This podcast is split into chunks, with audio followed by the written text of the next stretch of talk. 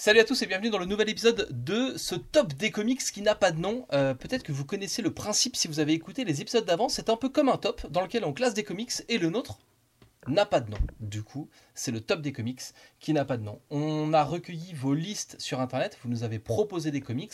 On va tenter de leur trouver une place dans le top que nous avons constitué avec euh, bah, les deux qui ont un siège résident dans cette émission. Je parle de Rétrophile Bonjour, j'approuve ce top. et je parle de Monsieur Yanda. Alors le siège n'est pas confortable, je n'approuve pas ce top, mais bonsoir tout le monde. Et euh, vous le savez, dans chaque épisode, histoire de, de bouleverser un peu euh, le top et euh, de rajouter des enjeux, nous avons un strapantin qui accueille un invité spécial. Et euh, notre invité de ce soir, c'est Jay de Les Rubriques de Jay. Salut à tous, c'est un plaisir d'être avec vous ici ce soir. Merci pour l'invitation. Alors Jay, en fait, tu viens de lancer une, une chaîne YouTube, tu es un tout, tout, tout, tout nouveau YouTuber. Et, euh, et on s'est dit que bah, c'était cool, puisqu'on aime déjà bien les trois vidéos qui sont en ligne sur ta chaîne. Ouais, Euh, c'est ça. Bah, si on peut euh, filer un petit coup de pouce à ce gars qui mérite et qui fait le job, et ben voilà, on s'est dit que à notre niveau, ça pouvait être sympa de notre part. Et comme le gars est plutôt sympa, et ben on l'a invité et on s'est dit on va bien se marrer. Eh ben, je vous remercie. N'hésitez pas à mettre pause sur ce podcast, à aller vous abonner à sa chaîne YouTube, les rubriques de J, J-E. Et puis ensuite, vous revenez, on écoute la fin du podcast ensemble et on va voir euh, comment est-ce que Jay va bouleverser le classement et les petites habitudes qu'on a pris ensemble dans Stop. Alors, je vous fais le récap du classement si vous avez raté le début. Euh, les dix premiers, attention, il y a eu du changement. Le premier titre de notre top des comics, c'est La saga du Phénix Noir, un titre euh, des X-Men. C'est arrivé en toute fin d'épisode euh, la dernière fois, la semaine dernière.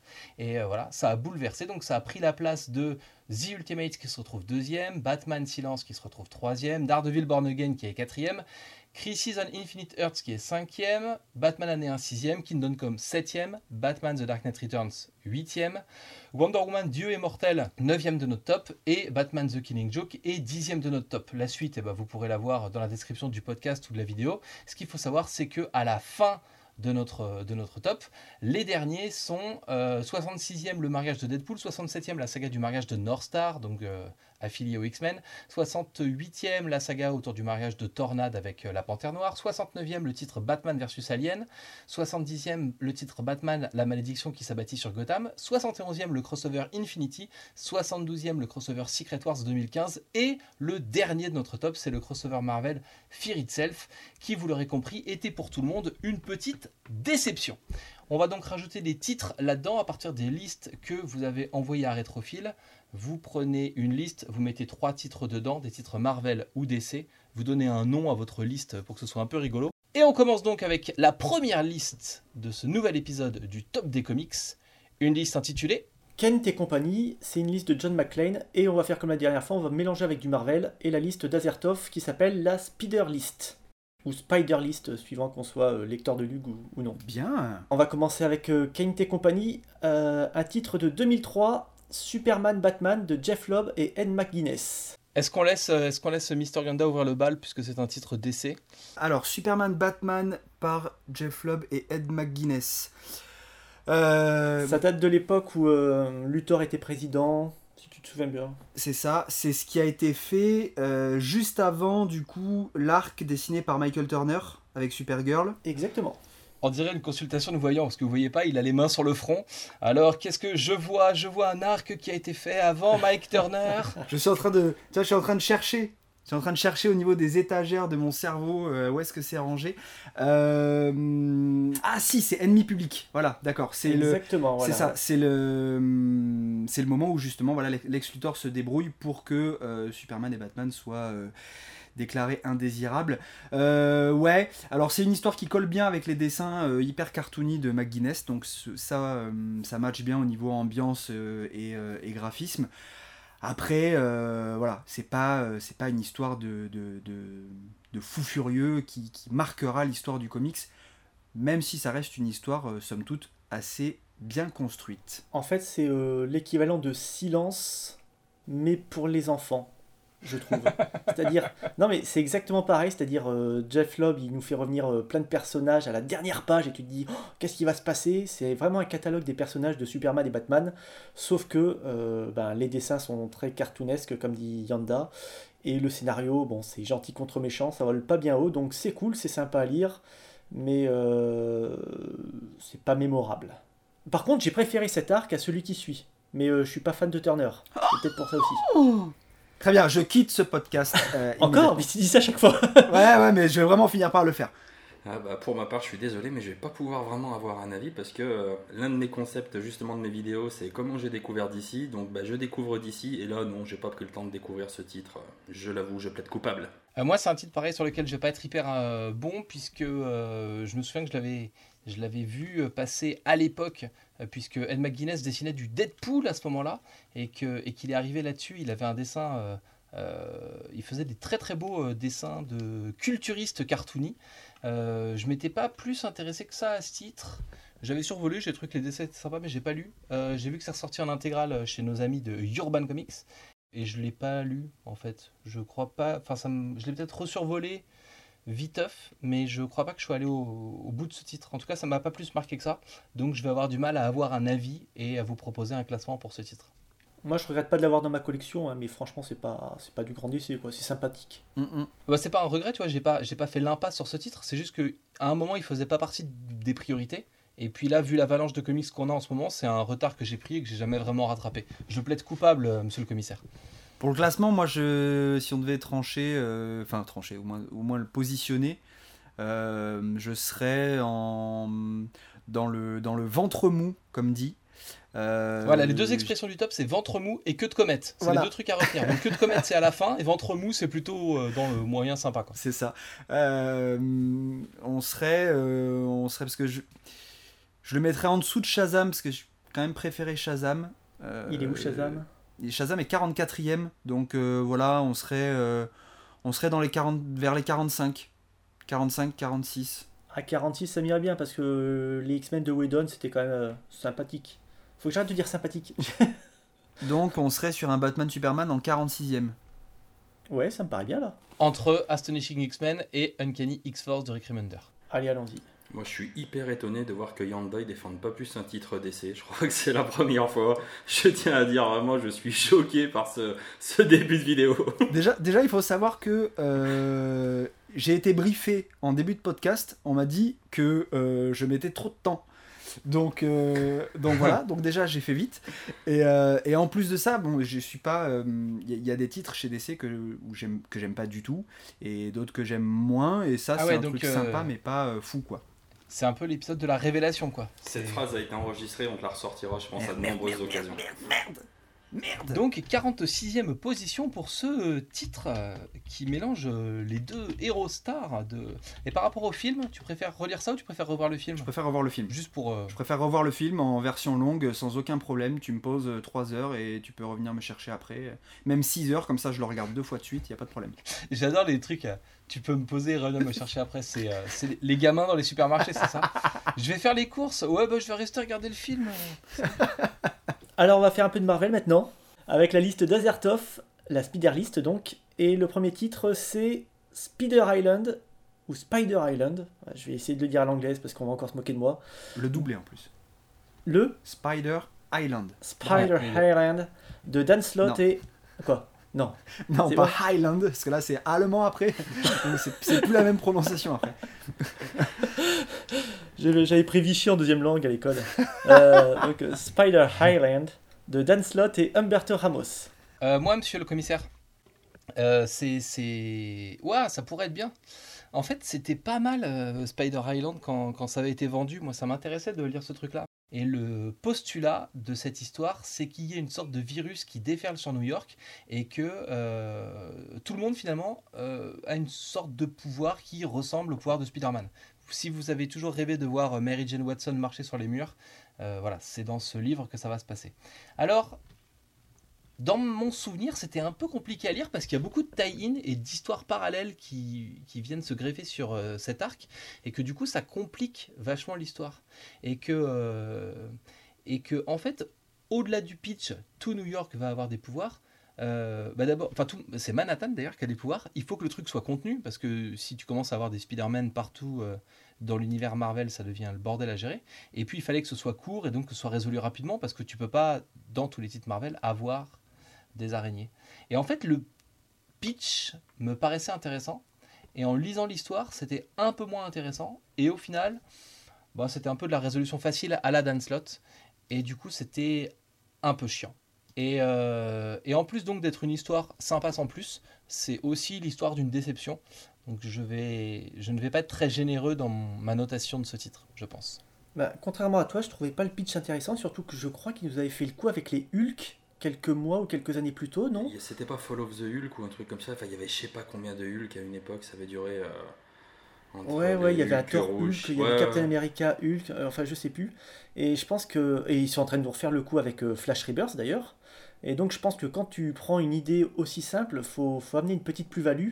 Et là, Dan Slott, il l'avait pas la plus-value. Ce qui fait que l'histoire est, euh, est franchement pas indispensable. Et euh, c'était pas mauvais, mais c'était euh, c'était de la lecture euh, de WC, j'ai envie de dire. Tu mets ça dans tes chiottes. En fait, je dis le pitch intéressant parce que c'est des personnages que j'aime bien, tu veux. J'aime, j'aime, bien, euh, j'aime bien euh, le Spider-Man classique, j'aime bien Miles Morales, j'aime bien euh, Miguel O'Hara, donc le Spider-Man 2099, j'aime bien euh, Spider-Woman, j'aime bien ce qu'ils ont fait de Venom à ce moment-là. Bon, toute la partie avec euh, le anti-Venom, le suprême anti-Venom, le anti-anti-Venom, le supérieur machin, ça c'est un peu relou. Mais du coup, voir tous ces personnages-là dans une saga, ouais, moi ça m'intéressait quoi. Mais c'est, euh, c'est, le soufflet raté quoi. C'est euh, le plat micro-ondé que t'achètes, la photo est jolie, puis quand tu le sors de sa barquette, bah, ça ressemble à rien. C'était un peu ça, mon ressenti avec ce titre. Eh ben, je vais pas tellement euh, pouvoir vous aider euh, de toute façon pour le classement euh, de ce titre. Euh, J'avoue, à un moment donné, chez mon libraire, avoir failli l'acheter et euh, le pitch qu'a fait Matt est bah, très très bien, mais quand je l'ai lu, bah non, ça m'a non, ça a pas du tout euh, tapé euh, dans mon cœur et je l'ai non, je l'ai très vite reposé et je me suis dirigé vers un autre rayon. Non, désolé, mais je peux pas vous aider. Est-ce que pour la forme, on pose la question à Yanda? C'est une réponse traditionnelle. Avez-vous lu cette saga, monsieur Yanda? Voilà, tu vois, re- regarde, regarde, bouge pas. Non Alors, ce petit bruit que vous avez entendu n'est pas le zizi de Mister Yanda, hein, mais son micro-casque qui a vibré lorsqu'il a fait non avec sa tête. Voilà. Euh, et bien du coup, il, il y a les deux trolls hein, euh, que sont Rétrophile et moi-même qui allons devoir euh, classer ce titre. Euh, du coup, on va plutôt être sur une note artistique qu'une note. euh, parce que bon, c'est quand même gratté principalement par Humberto Ramos, qui est un dessinateur très cher à mon cœur et avec lequel nous aurons pu faire d'excellentes interviews très sympathiques à retrouver sur la chaîne lescomics.fr, petit placement de produits. Je mettrais bien ça. Je bien ça en 67e position, c'est-à-dire ou 66e. Pff, allez, bref. C'est-à-dire autour de Justice League Rebirth et du mariage de Deadpool, dans ces eaux-là. Ah bah, il va être content, Umberto. Note de cœur 66ème sur, sur 74, je pense qu'on est bien là. Bah non, mais c'est quand même pas terrible, tu vois. C'est euh, c'est la vraie déception. C'est. Ouais, on sent la déception du coup. 67ème, ouais. Parce que Justice League Rebirth, comme on a dit la dernière fois, ça vole pas haut, mais je pense que quand t'as pas l'habitude de lire des comics, tu prends ton pied alors que. Recommencez pas avec Justice League Rebirth. ne recommencez pas. 67, ça te va, Matt? Ouais, enfin, c'était mon premier choix. Oui, effectivement, c'est un peu. T'as raison, c'est un peu main lourde, mais. Euh... Oh, puis ça donnera l'occasion aux gens de me troller. Donc, euh, je, je vais maintenir ce jugement. Mais en fait, on est plus exigeant avec les personnages qu'on aime, peut-être. Ah, très certainement, oui. Enfin là, t'as été très exigeant hein, quand même. hein. Alors, plus exigeant ou plus aveugle? C'est l'un ou l'autre? Enfin bon, toi non. Bah, mais- pas moi. Voilà. pas moi, ouais. Ouais, voilà, c'est ça. C'est c'est ça. Non, je réfléchis, mais en fait, non. le, le problème que j'ai avec euh, le Batman de Snyder, par exemple, doit venir de mon, mon affection pour le personnage. Oula, on va pas se lancer là-dedans parce qu'on pourra en discuter. euh. Bref. Euh, alors on est censé revenir sur du DC, mais euh, John McClane nous a proposé Luthor, qu'on a déjà classé.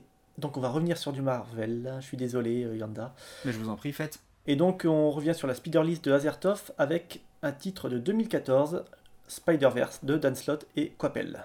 Bah, du coup, Spider-Verse, c'était un peu la version euh, euh, Harder, Faster, Better, Stronger de, euh, de Spider Island. Je l'ai bien dit. hein. Spider-Verse, c'était un événement qui devait permettre de réunir dans une seule et même équipe toutes les différentes incarnations de Spider-Man dans les comics, avec toutes les différentes timelines, tous les différents costumes, toutes les, versions un peu délirantes qu'on a vues au, au fil des temps, et notamment le fameux Spider-Cochon, car rétablissons la vérité, Spider-Cochon n'a pas été inventé dans le film Les Simpsons. Le, Spider-Ham, Peter Porker, existait dans les comics bien avant son invention par Homer Simpson dans le film. revenons à nos moutons. Donc du coup, c'était, c'était, ça fait partie des trucs où, pareil, sur le papier, j'avais vraiment envie de lire ce truc-là. Putain, c'était trop cool, quoi. Et euh, il y avait tous les Spider-Man qui étaient réunis et qui doivent lutter contre une menace cosmique. Euh, alors la menace, elle est moisie. hein. C'est euh, une famille d'aristos qui vont de dimension en dimension parce qu'ils mangent des Spider-Man.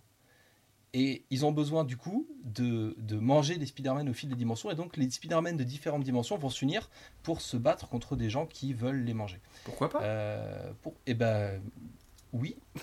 Oui, monsieur Yanda. Je vous conseille du coup cette lecture. Euh, mais du coup, voilà, c'est le degré zéro de l'enjeu. C'est-à-dire que là, pour le coup, c'est de la c'est de la lecture popcorn. Il y a tous les ingrédients qu'on aime. Il y a une menace qui est un peu menaçante. Euh, il y a des rebondissements. euh, il y a plein de personnages. C'est plutôt bien dessiné. Euh, on sait que ça gagne à la fin. Mais, mais voilà. Il n'y a, pas y a pas un engouement de folie autour de ce titre. Vous l'aurez peut-être ressenti. Mais, mais pour le coup, ouais, ça passe bien. Et c'était. Quand j'étais dedans, bon, bah, je, je lisais ça comme un blockbuster. En revanche, je ne pense pas que je vais le relire un jour. Tu vois, je suis. Ouais, mais c'était une bonne saga de Spider-Man, on n'en avait pas, eu des bonnes depuis un petit moment. Et euh, j'ai bien aimé moi toutes les interactions entre les personnages, le fait qu'ils fassent référence à des trucs des années 80. Euh, comme tu l'as dit, c'est bien dessiné. La menace, l'air de rien, euh, c'était, euh, on va dire, une menace posée. C'était pas un gros monstre qui arrivait nulle part. Non, c'était des gens, comme tu dis, Aristo, bien fringués, des espèces de vampires. Et c'était encore plus inquiétant parce que ils avaient pas l'air de s'inquiéter de quoi que ce soit. Personne pouvait les pouvait vraiment leur faire du mal à, eux. Tu avais l'impression qu'ils étaient presque invincibles. Et euh, jusqu'au final, qui est pas pas top, mais bon, on va pas on va pas spoiler. Jusqu'au final, tu, te poses vraiment la question comment ils vont réussir à battre des personnes qui tuent des Spider-Man depuis des années, euh, des siècles. Euh, donc moi j'ai bien aimé. En plus, Quapel a fait du bon boulot, donc j'étais assez fan du de cette saga. Bon, vu la tête de nos interlocuteurs, on va pas poser la question à Jay et à Yanda, on va le classer tout de suite. Euh, Jay ne l'a pas lu Non, très sincèrement, c'est pareil. Ça, c'est des trucs que j'ai vu passer à la librairie, mais honnêtement, quand j'ai vu un spider cochon sur la couverture, au dos de la couverture, j'ai dit non. J'ai dit ça va aller. Non. Euh, où est-ce qu'on va nous mettre ça? Pour moi, c'est pas une grande saga, contrairement à, à Phil. Je trouve il y, a- il y a un côté, il y a un côté un peu, euh, il y a un côté un peu cliché quand même dans la façon dont, sont faits globalement les arcs autour de Spider-Man. Mais je pense que c'est le personnage euh, qui est écrit comme ça depuis quelques années. Ouais, mais comme je le dis depuis le premier podcast, moi j'aime bien, tu sais, quand les héros sont obligés de fuir, quand ils sont retranchés, quand euh, il y a un mouvement de panique. Et là, c'était le cas. Ils arrêtaient pas de fuir de dimension en dimension. C'était vraiment, euh, vraiment la, panique. Et j'adore ce genre de récit. Je suis, vraiment à fond là-dedans. Le problème, c'est que, que le classement, les 40 premières places sont limite imprenables. Quoi. Tu mettrais ça où? Moi, je- au mieux, je pourrais monter à la 39e. Euh, ouais, je suis dans cette zone-là aussi. Je... Là, on a à 39e euh, le, crossover Axis, euh, Batwoman en 40e, Flash version New 52 en 41e position. Et j'étais plutôt en train de demander est-ce que j'ai je redonne... est-ce que j'ai plutôt envie de relire Flash, et... enfin de lire Flash, ou est-ce que j'ai plutôt envie de, de reprendre Spider-Verse? Je pense que je le mettrais là, ouais, entre Batwoman et Flash New 52. À la 40e position de notre top. Bon, ça, c'est pas la main lourde, tu vois, c'est. euh, 41ème du coup. 41e, ouais. Allez, vendu. Heureusement qu'il y a quelqu'un qui suit. Je vois que les chiffres, c'est votre truc, euh, Mr. Yanda. Oui, tout à fait. Sans déconner, hein, encore deux titres que j'ai pas lus. Et moi, je vais, je vais vous faire un café, je vous fais des danses. je sais pas, mais. J'espère qu'avant la fin de l'émission, il y a un titre que j'aurai lu, sinon c'est la honte totale. En tout cas, c'est une bonne pub pour ta chaîne, il n'y a pas de problème. hein. Ah oui, j'ai plein de trucs à découvrir, à faire découvrir, hein, du coup. Le spécialiste des comics. Ouais, qui ne les a pas lus. Voilà. Mais, il- mais il en parle avec le cœur. Toujours. C'est le plus important. Avec le cœur, tout passe. Ça, c'est. Alors, on revient sur, une- sur la liste d'essais de John McClane. On va faire un titre que Jay n'a pas lu, donc je pense. Certainement. C'est le vrai John McClane ou pas? J'espère pas, parce que j'aurais des trucs à lui dire pour l'épisode 4 et 5, mais bref. Euh, on va parler d'un titre de 2010. C'est Superman Terre 1 de Straczynski et Shane Davis. Et, et, et, et, je ne l'ai pas lu non plus. Jay ne l'a pas lu. Non. Et voilà. Non, non. Et, On me l'a euh, fortement conseillé. Et ben pareil, pareil. Juste petite question, euh, on se table sur le... Puisqu'on a dit qu'on parlait en, en, en tome, euh, Superman Terre 1, tome 1 chez Urban, ça, ça reprend en fait les deux tomes VO. C'est quoi la différence? Les, les artistes ont changé? Parce que si c'est en deux tomes, autant faire les deux tomes. Enfin, je- Non, mais en tout cas, chez Urban, si tu veux acheter Superman Terre 1 tome 1, tu auras euh, tome 1, tome 2 dedans. Il y a, donc euh, ils l'ont publié comme ça. il y a quoi dans le tome 2 La suite. Merci. Euh, Merci, il y aura le tome Obvious. 3 en fait. Il y aura le tome 3. Ah, mais c'est pas fini? Non, non. C'est en cours? Mm, euh, bah, Ah, c'est en sais trois, pas. bah, c'est en trois tomes, puisque maintenant que Straczynski a, a, hum, a annoncé sa retraite, je sais même pas si le 3 euh, va sortir ou est sorti. Mais en tout cas, ça ira pas au-delà du 3. Ah bah alors je te laisse juge, je ne sais pas du tout de quoi ça parle, donc euh, est-ce qu'il y avait besoin de trois tomes d'ailleurs? Euh, oui, parce que juste le tome 1, c'est pas terrible. Ah, bah on va faire le tome 1 et 2 alors, si ça t'arrange. C'est un titre que j'ai évoqué dans une euh, vidéo que j'avais fait il y a quelques temps maintenant sur la collection Terre 1, donc à l'époque où il n'y avait que euh, Superman et Batman Terre 1 de dispo. Et euh, alors, effectivement, ce, ce- ce concept de cette ligne euh, Terre 1 euh, est, une, euh, est une collection qui permet en fait à des auteurs de sortir sous un format graphic novel des versions revisitées et modernisées des personnages. Et c'est complètement le cas pour Superman, puisque le, le Superman Terre 1 tome 1 démarre lorsque Clark Kent arrive à Metropolis. Et, euh, et voilà, il se passe toutes ses premières aventures. Donc il a déjà ses pouvoirs, mais euh, il sait pas trop comment se positionner. Il cherche un peu sa place. Il cherche sa place euh, auprès des hommes, auprès de ce qu'il doit faire par rapport à ses pouvoirs, etc. etc. Donc on est vraiment dans euh, cette espèce de, chemin psychologique. il cherche sa voie, quoi. Et j'avais trouvé ça plutôt sympa, même mais ce qui m'a dérangé, c'est que on, ressent, du coup, dans cette version, un peu trop le parallèle avec Peter Parker. Du moins le Peter Parker des souvenirs que j'en avais, c'est-à-dire que c'est un... C'est Peter Parker à Metropolis, c'est-à-dire que il arrive, euh, il est jeune, s'il est pas sûr de lui, il est un peu maladroit avec euh, dans ses relations vis-à-vis de son entourage, professionnel ou personnel. Euh, au niveau de ses pouvoirs, il sait ce qu'il fait, mais il sait pas trop comment il doit agir. Voilà, il, il se cherche et, et c'est pas forcément ce que j'aime chez, Super- chez Superman, donc ça m'avait un peu freiné, mais ça c'est vraiment dans le, tome, dans le tome 1, puisque la fin du tome 1, il s'impose en tant que Superman et voilà, il sait ce qu'il doit faire et ce qu'il lui reste à faire. Et du coup, euh, ce qui m'avait un peu plus embêté dans le tome 2, c'était le méchant que je trouvais pas tip top. Euh, qui, est, euh, qui est le parasite, qui est pourtant un méchant emblématique, mais je trouvais que cette version un peu plus moderne matchait pas forcément. Mais le cliff de fin fonctionne pour le coup par contre très très bien et on a vraiment envie de savoir ce qui va se passer après parce que là pour le coup on arrive sur un Superman euh, qui est euh, complètement sûr de lui et une menace qui se révèle euh, être potentiellement très intéressante. Donc c'est pas pour, pour moi de- des titres Terre 1 que j'ai lu c'est pas le meilleur. Mais donc ils ont fait ça deux ans avant New 52 C'était un peu... Enfin, quel intérêt alors? C'est alors c'est voulu c'est voulu déconnecter des New 52. On est euh, hors continuité. Ah, complètement, d'accord. Voilà, ça a été ça a été Donc euh, ça n'a rien à voir avec droit du sang, ça... Non. Ça a, été, euh, ça a été intégré après au multiverse New 52 par Grant Morrison, qui a intégré cette Terre 1 dans le multiverse New 52. Mais par contre, euh, les histoires en tant que telles, enfin, il y a, par exemple, entre Batman Terre 1 et Superman Terre 1, il n'y a aucune connexion. Ils sont chacun, ils sont chacun dans leur coin et euh, il n'y a pas d'aventure en commun, tout comme avec Wonder Woman Terre 1 ou Teen Titans tome 1. C'est vraiment des trucs qui sont. euh, c'est des récits d'auteurs, euh, voilà. C'est une sorte de Ultimate, en fait, appliqué à DC Comics. Oui, oui, si on veut, oui. Sauf que bah, euh, la continuité de Miller, pour le coup, elle n'a jamais été euh, intégrée ou que ce soit. Mais, euh, mais euh, oui, oui, oui, c'est c'est dans leur coin. Oui, c'est tu donnes carte blanche à des auteurs pour euh, donner une, une réinterprétation moderne de personnages euh, ça. classiques. C'est ça, c'est ça. Euh, ce titre ne m'avait pas du tout marqué. Je l'ai lu à l'époque de, la chronique radio, où je lisais du coup beaucoup de titres. Peut-être que c'est l'excuse qui fait que. Et c'est sorti euh, chez nous, chez Urban, au moment où Urban a balancé les New 52. Et j'ai eu un a priori sur ce titre qui est le même que, que Phil c'est à quoi ça sert? C'est-à-dire que puisqu'on vient de nous relancer les New 52 avec des nouvelles origines et que c'est moderne, pourquoi est-ce qu'on a en plus besoin de se taper une version alternative de la modernisation des origines? Donc à quoi ça sert?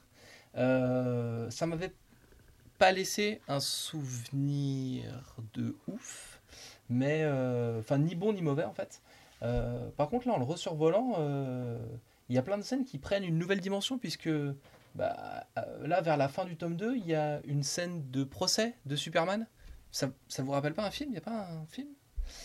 Où on, on fait un truc comme ça Et puis, il y a quand même un Tu veux moment... qu'on en parle, toi? Veux Il y a en quand même un moment où il y a un super signal. C'est-à-dire qu'il y a un mec sur un toit avec un projecteur qui projette un S dans le ciel pour rappeler Superman. Donc il y a, a priori, il y a des trucs un peu d'invention et de trucs rigolos et tout, voilà. Tout ça pour dire que je ne vais pas m'opposer à la note de Mister Yonda. Je n'ai pas... euh, ou alors vous me laissez une heure pour le relire. Et puis, euh, et puis on en discute après. Mais je, ouais, ouais, ça m'a juste pas marqué, quoi. Je, je, je survole les pages et je me souviens pas avoir lu ça, en fait. Alors autant des fois vous me faites envie, autant là euh, je le vois dans mon chez mon libraire, euh, eh ben, j'ai pas envie de le prendre. Pourtant il y est, hein, mais euh, j'ai Non. pas envie. Prends, prends Batman Terre 1 par contre. Ah ouais, mais c'est pas encore les origines de Batman. C'est en- euh, c'est encore des origines, mais différentes. Ouais. Pour le coup, c'est c'est des origines vraiment différentes. Il y a Alfred avec une calache, donc prends-le. Voilà. Et une jambe de bois. Ok. Et une jambe de bois. Mais pour le coup, juste pour revenir sur le principe des Terres 1, parce que moi c'est avec Batman Terre 1 que, j'ai commencé euh, enfin, les, DC Comics, et honnêtement le Superman Terre 1, m'a, euh, ouais, je l'ai vraiment coché, je pense que je le prendrai à un moment donné, parce que c'est... euh, je, je savais pas du tout au moment enfin, voilà, que c'était sorti avec les New 52, tout ça, mais j'aime beaucoup le principe que les artistes aient du temps pour faire leurs bouquins. Enfin, voilà. Et j'ai, enfin, pour le Batman Terre 1, typiquement, j'ai trouvé que c'était l'occasion de revoir les origines de Batman et de se donner envie de découvrir vraiment l'univers d'ici et l'univers euh, euh, de Batman. Et une fois que j'ai terminé ce bouquin-là, bah, c'est là que j'ai vraiment eu envie bah, de découvrir euh, ouais, la continuité. Et je trouve que c'est vraiment une super porte d'entrée. Et euh, honnêtement, le Superman, euh, même si vous le classez super mal, euh, c'est pas grave, je, vais, je suis certain de me l'acheter, de, le- de bouquiner celui-là. Je rejoins un peu ce que dit, ce que Jay parce que euh, je pense que pour, pour, pour euh, par exemple, quelqu'un qui est ultra fan de Spider-Man, ben, il, il peut beaucoup, potentiellement beaucoup plus facilement accrocher à cette version-là de Superman parce que j'ai vraiment, pour moi, c'est vraiment un- la version qui, qui, qui est hyper proche parce que il est très jeune, il a, il a une petite vingtaine dans Superman Terre 1 et, euh, et voilà, et je te dis, il est, il est hyper maladroit, il est, c'est vraiment, euh, tu, tu dis, putain, il a pas un S, il a une araignée, c'est Spider-Man, quoi.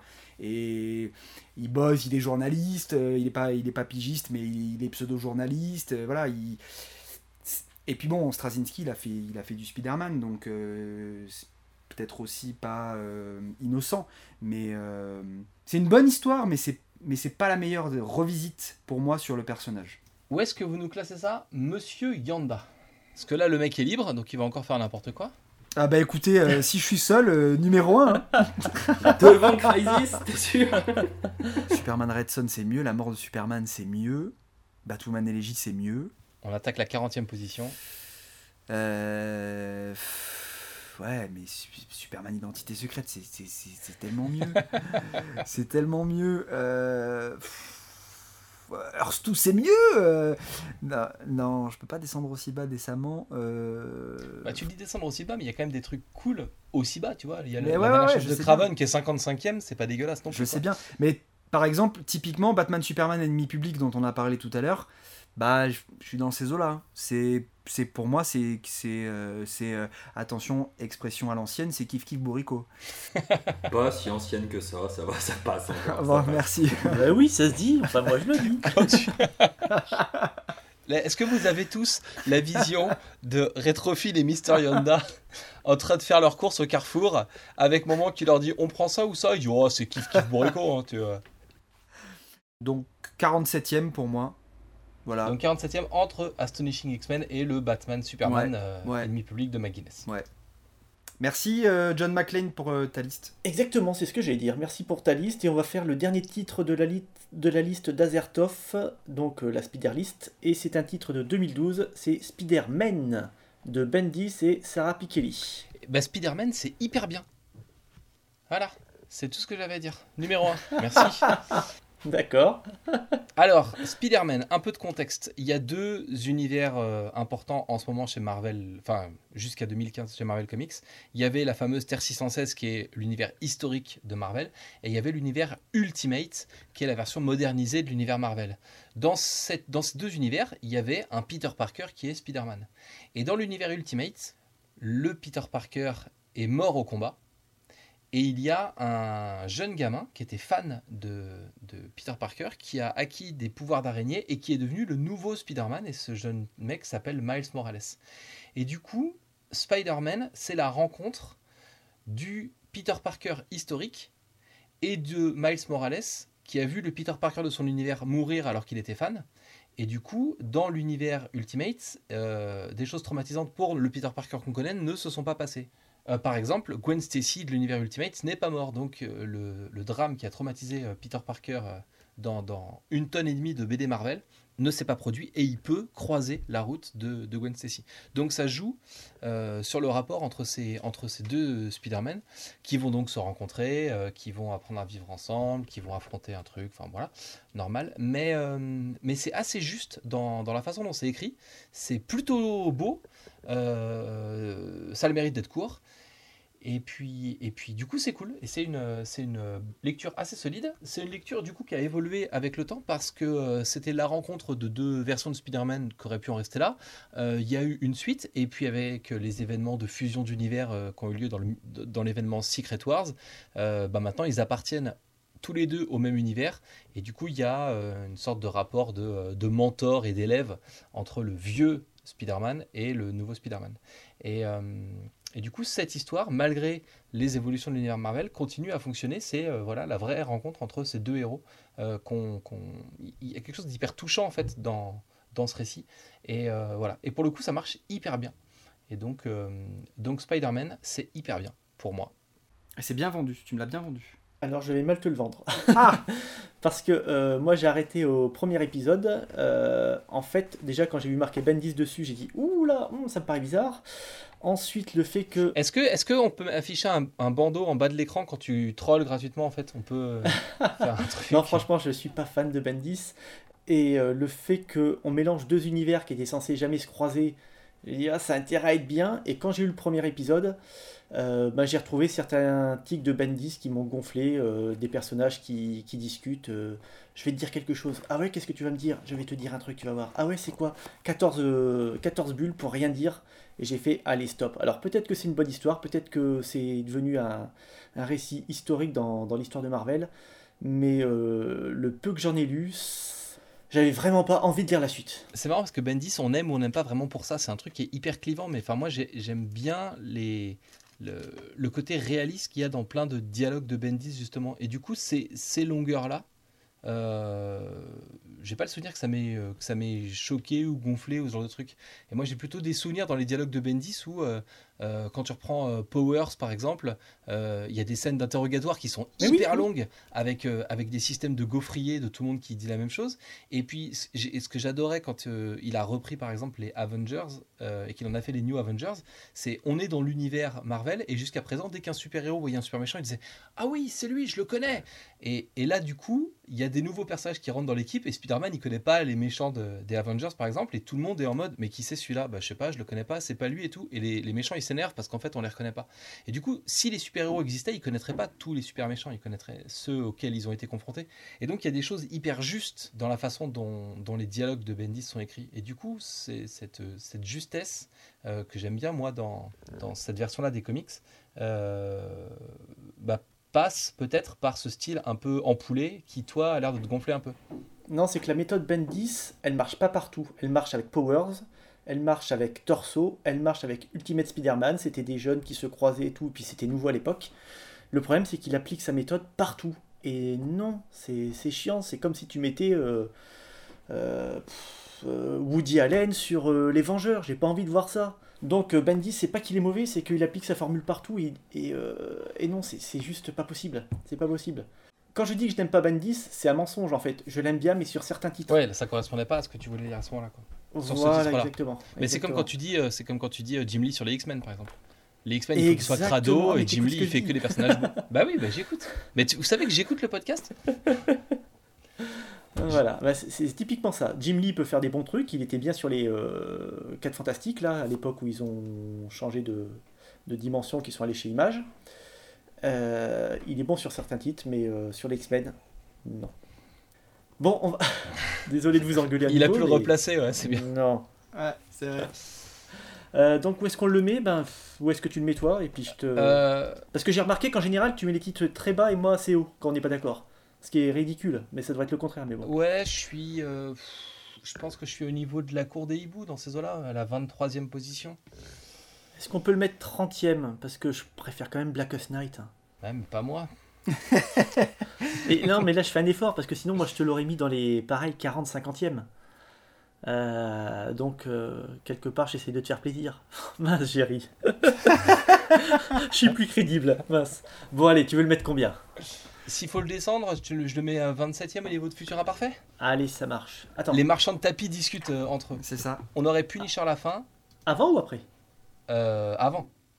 Après, après, après. Oui, avant Planète Hulk, après. après euh, Pardon, je suis perturbé par mon voisin qui fait des travaux hyper tard.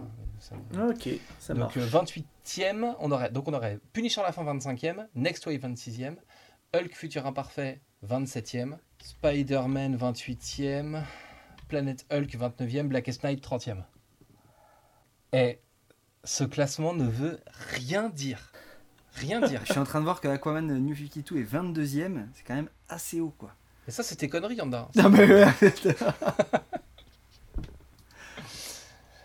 Ah, moi, je viens de voir que, je viens de voir que X-Men, le Phénix Noir est premier. Je trouve ça quand même assez haut. hein. Ah oui, là, non, je suis d'accord, là. Bon, ben, euh, on va remercier Azertov pour sa liste et on va pas changer de discussion ni vu ni connu. Euh, je voudrais faire un message personnel, je voudrais remercier Azertov tout court. Azertov, c'est un, un type qui me suit euh, dans les podcasts depuis hyper longtemps. Et donc, euh, la fidélité est récompensée. Big up à toi, Azertos.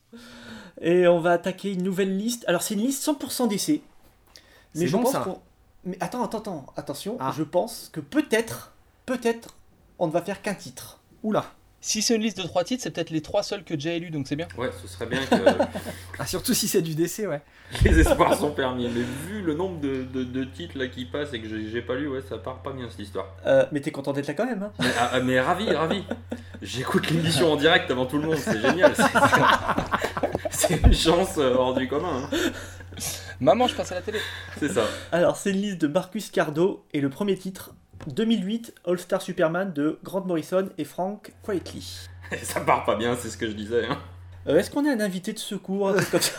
Non, mais on avait prévu le coup. hein. À un moment donné dans le podcast, voilà, je vais vous chanter deux trois chansons, euh, faire des, des claquettes, euh, voilà. Mais il y a, il y a des numéros euh, qui, qui vont venir après. Mais sinon, Phil, tes gosses, de, tes gosses de 7 ans, ils sont couchés, ils peuvent pas, parce qu'ils ont peut-être lu plus de comics que Jay, donc ils peuvent peut-être te dépanner, faire quelque chose. Je suis le seul invité qui va perdre des abonnés en venant. C'est énorme. Eh bien, All-Star Superman, vas-y, euh... vas-y, je suppose Yanda. Non, j'ai pas Ah. lu. Non, Ah bon All Star, ouais, All Star Superman par Morrison et Quietly, c'est euh, c'est c'est c'est- c'est les trucs emblématiques de Superman que je n'ai pas lu. Entre ça et le Superman euh, de John Byrne. Moi, c'est pour ça que je l'ai pas lu parce que Yanda l'a pas lu. Donc, du coup, euh, je me suis couvert. J'ai dit s'il le lit pas, c'est que non, il doit y avoir, il y a quelque chose qui va pas. Et pourtant, et pourtant, c'est du Morrison Quietly, donc euh, bon, voilà, c'est que ça doit quand même envoyer du lourd. Ça envoie du lourd avec tous les défauts et les qualités euh, de ces deux artistes. Euh, graphiquement, c'est du Frank Whiteley, donc je vous laisse imaginer à quel point le Superman est massif. Il est tout en pec et en épaule, et, euh, on a des personnages ultra carrés. Alors l'histoire de ce titre, c'est un titre qui est censé rendre hommage aux aventures, aux aventures de Superman. Euh, le postulat, c'est que Superman a été irradié par trop de rayons solaires et que du coup il va mourir en fait. Et donc on va suivre les dernières aventures de Superman qui va un peu régler ses affaires sur Terre sachant que qu'il est condamné euh, assez rapidement. Et en fait ce prétexte va permettre d'explorer plein de passages de la, de la vie de, de Superman. On va revoir euh, euh, des personnages emblématiques qu'on n'a pas vus depuis longtemps. On va, on va enfin voir des trucs qu'on attendait de voir. Par exemple, on va voir une Superwoman qui est Lois Lane. Euh, Il y a euh, voilà, ce genre de choses à l'intérieur. Euh, graphiquement, c'est hyper beau. En termes d'hommage, alors on va, arrêter de faire euh, les lettrés et tout ça. Enfin, moi, je suis un lecteur normal. Et Morrison, il y a juste trop de références euh, à des BD euh, des années 30-40 que je suis comme vous, j'ai pas lu. Et donc, on est noyé sous les références et il faut pas essayer de les chercher puisque puisqu'on n'y arrivera pas en fait. C'est trop référencé, trop lettré peut-être, trop subtil, tout ça machin. Donc il faut le prendre comme une aventure à suivre. Et puis les chapitres sont presque indépendants dans cette histoire-là, donc ça donne un ton un peu, un peu particulier à cette, euh, à cette BD. La seule vraie trame principale, c'est que Superman est mourant. Au-delà de ça, C'est une lecture hyper sympa, peut-être par la patte des artistes et la façon dont c'est fait. Et, euh, et du coup, euh, du coup, c'est cool. C'est un, un petit cool, hein, on est, on est d'accord. Enfin, attention, je suis pas hyper fan de Superman à la base, mais c'est voilà, ça passe bien, c'est hyper sympa. Et puis il y a euh, mini spoiler, il y a deux personnages qui étaient dans un dessin animé des années 80 consacré aux personnages d'essai qui reviennent, qui sont des, faux jumeaux avec des pouvoirs. Et c'était cool de les revoir parce qu'ils sont kitsch à mort. Et donc ils sont dans ce titre. Euh, voilà, il y a plein d'aspects euh, positifs. Ce sera pas ma lecture de chevet, mais c'est un, titre, c'est du, lourd, c'est du solide. Bah, je trouve que c'est du bon Superman, mais ce qui est dommage, c'est que quand quelqu'un te dit Superman c'est pas un bon personnage et que tu veux lui faire lire un- du bon Superman, tu peux pas lui prêter ça parce que comme tu l'as dit, c'est Bah non. trop compliqué, il y a trop de, trop de références. Non, puis la narration est pas simple. Il faut faire l'effort de comprendre pourquoi ces chapitres sont dans cet ordre-là et ce genre de trucs. Mm, ouais, c'est vrai, c'est vrai. Par contre, même dans la mort, tu vois, Superman est plein d'espoir et euh, il y, a, il y a- y a quelque chose au-dessus au- au-dessus de... Il y a quelque chose autour de ce titre, je sais pas, qui flotte. Euh, tu sais, quelque chose de positif. C'est le Superman qu'on connaît, mais sans le côté bourrin et euh, avec le talent de Morrison. Mais c'est ça, t'as le vrai esprit, euh, t'as, t'as le vrai esprit euh, pulp en fait, euh, positif. T'es pas dans, dans du, comment, comment disent nos amis spécialistes, du dark and gritty? Grim and gritty. Grim and gritty, voilà. On n'est pas dans un truc justement voilà dark et triste et violent pour rien. On est plutôt dans un dans un esprit euh, très shiny, très comics old school, malgré la mort quoi. Et fun fact, fun fact euh, d'ailleurs pour la, pour la petite histoire, vous qui avez eu All Star Superman, je ne sais pas si vous saviez, en fait quand Mori- au, au moment où Morrison a écrit euh, All Star Superman, il a écrit le scénario en ayant euh, sur le plan personnel son papa qui était en train de décéder. Ça c'est un fun fact. T'as raison, c'est fun. C'est fun hein Bonne ambiance bah, hein. Allez Voilà voilà Wouh Non mais du coup c'est cool que prenant ça en, Non, c'est pas cool, Yanda, en non. compte pour Il son inspiration. C'est cool que le père de machin il va mourir. Non, c'est pas bien. Mais euh, qu'en en, en prenant ça comme, comme appui pour l'inspiration, puisqu'il le dit lui-même, que ce qui en ressorte, ça soit justement pas un récit grim and gritty et vraiment tourné sur cet aspect euh, pulp et, et, euh, et espoir qui est Superman, etc. C'est, c'est, c'est positif. Voilà, maintenant vous pouvez classer, j'ai placé mon, mon truc pour compenser le fait que je n'avais pas lu ce titre, donc euh, voilà, maintenant... euh, En fait, c'est hyper compliqué parce qu'on arrive dans une période du, du, du top où on est dans des titres soit qu'on a bien aimé sans plus, soit qu'on a pas trop aimé sans plus, et soit qu'on n'a pas lu pour certains, hein, salut les gars. Et du coup, c'est, ça devient hyper compliqué de placer ça dans un top dans lequel, je le dis encore une fois, les titres ne sont pas dans l'ordre. Hein, c'est pas responsable de cet ordre. Pas responsable, mais tu seras coupable hein, quand même à la fin. C'est ça. euh, ça c'est je, important je de sais dire. pas, de toute façon, je sais pas qui a fait ce top, mais euh, c'est vraiment... euh, Moi, je le verrais bien au-dessus de la mort de Superman. Qu'est-ce que t'en penses? Pour nos amis qui n'ont pas la couleur, est-ce que tu peux me parler en numéro, s'il te plaît? Alors, c'est le numéro 38. Ah oui, moi je suis bien au-dessus. Oh oui. Ah Ah ah, oui. ah. Alors, Ah jusqu'où oui. tu vas, toi? Euh, bah là, je suis 24ème, je suis entre la cour des hiboux et Injustice. Donc, moi, je le voyais où ça? 38ème, toi 24ème 38 plus 24 euh, divisé Oh, le par podcast deux, le plus triste du monde. 31. ça, ça nous fait 31ème place, donc il se retrouve entre Blackest Night et le Spider-Man de Todd McFarlane et David Michelini. Est-ce que ça te va ou est-ce que euh, tu veux que je fasse un petit effort? Ah bah, je préférerais que tu fasses un petit... enfin. Moi, je voudrais, je voudrais le mettre 22ème. Ouais, bah on va le mettre 31ème, est-ce que ça te va? Bah, euh... hmm. Bon, ok, d'accord. Écoute, on va le mettre 26ème. Mais parce que je t'aime bien. Ce qui m'ennuie, c'est que je vais t'en devoir une. Donc, euh, ça, ça m'agace un peu. Donc, 26ème, il se retrouve entre Punisher la fin et Next Wave, la super série euh, de Warren Ellis fait de personnages de losers. C'est pas très All-Star tout ça. hein. J'espère que le prochain titre n'est pas All-Star Batman parce qu'on risque de se fâcher.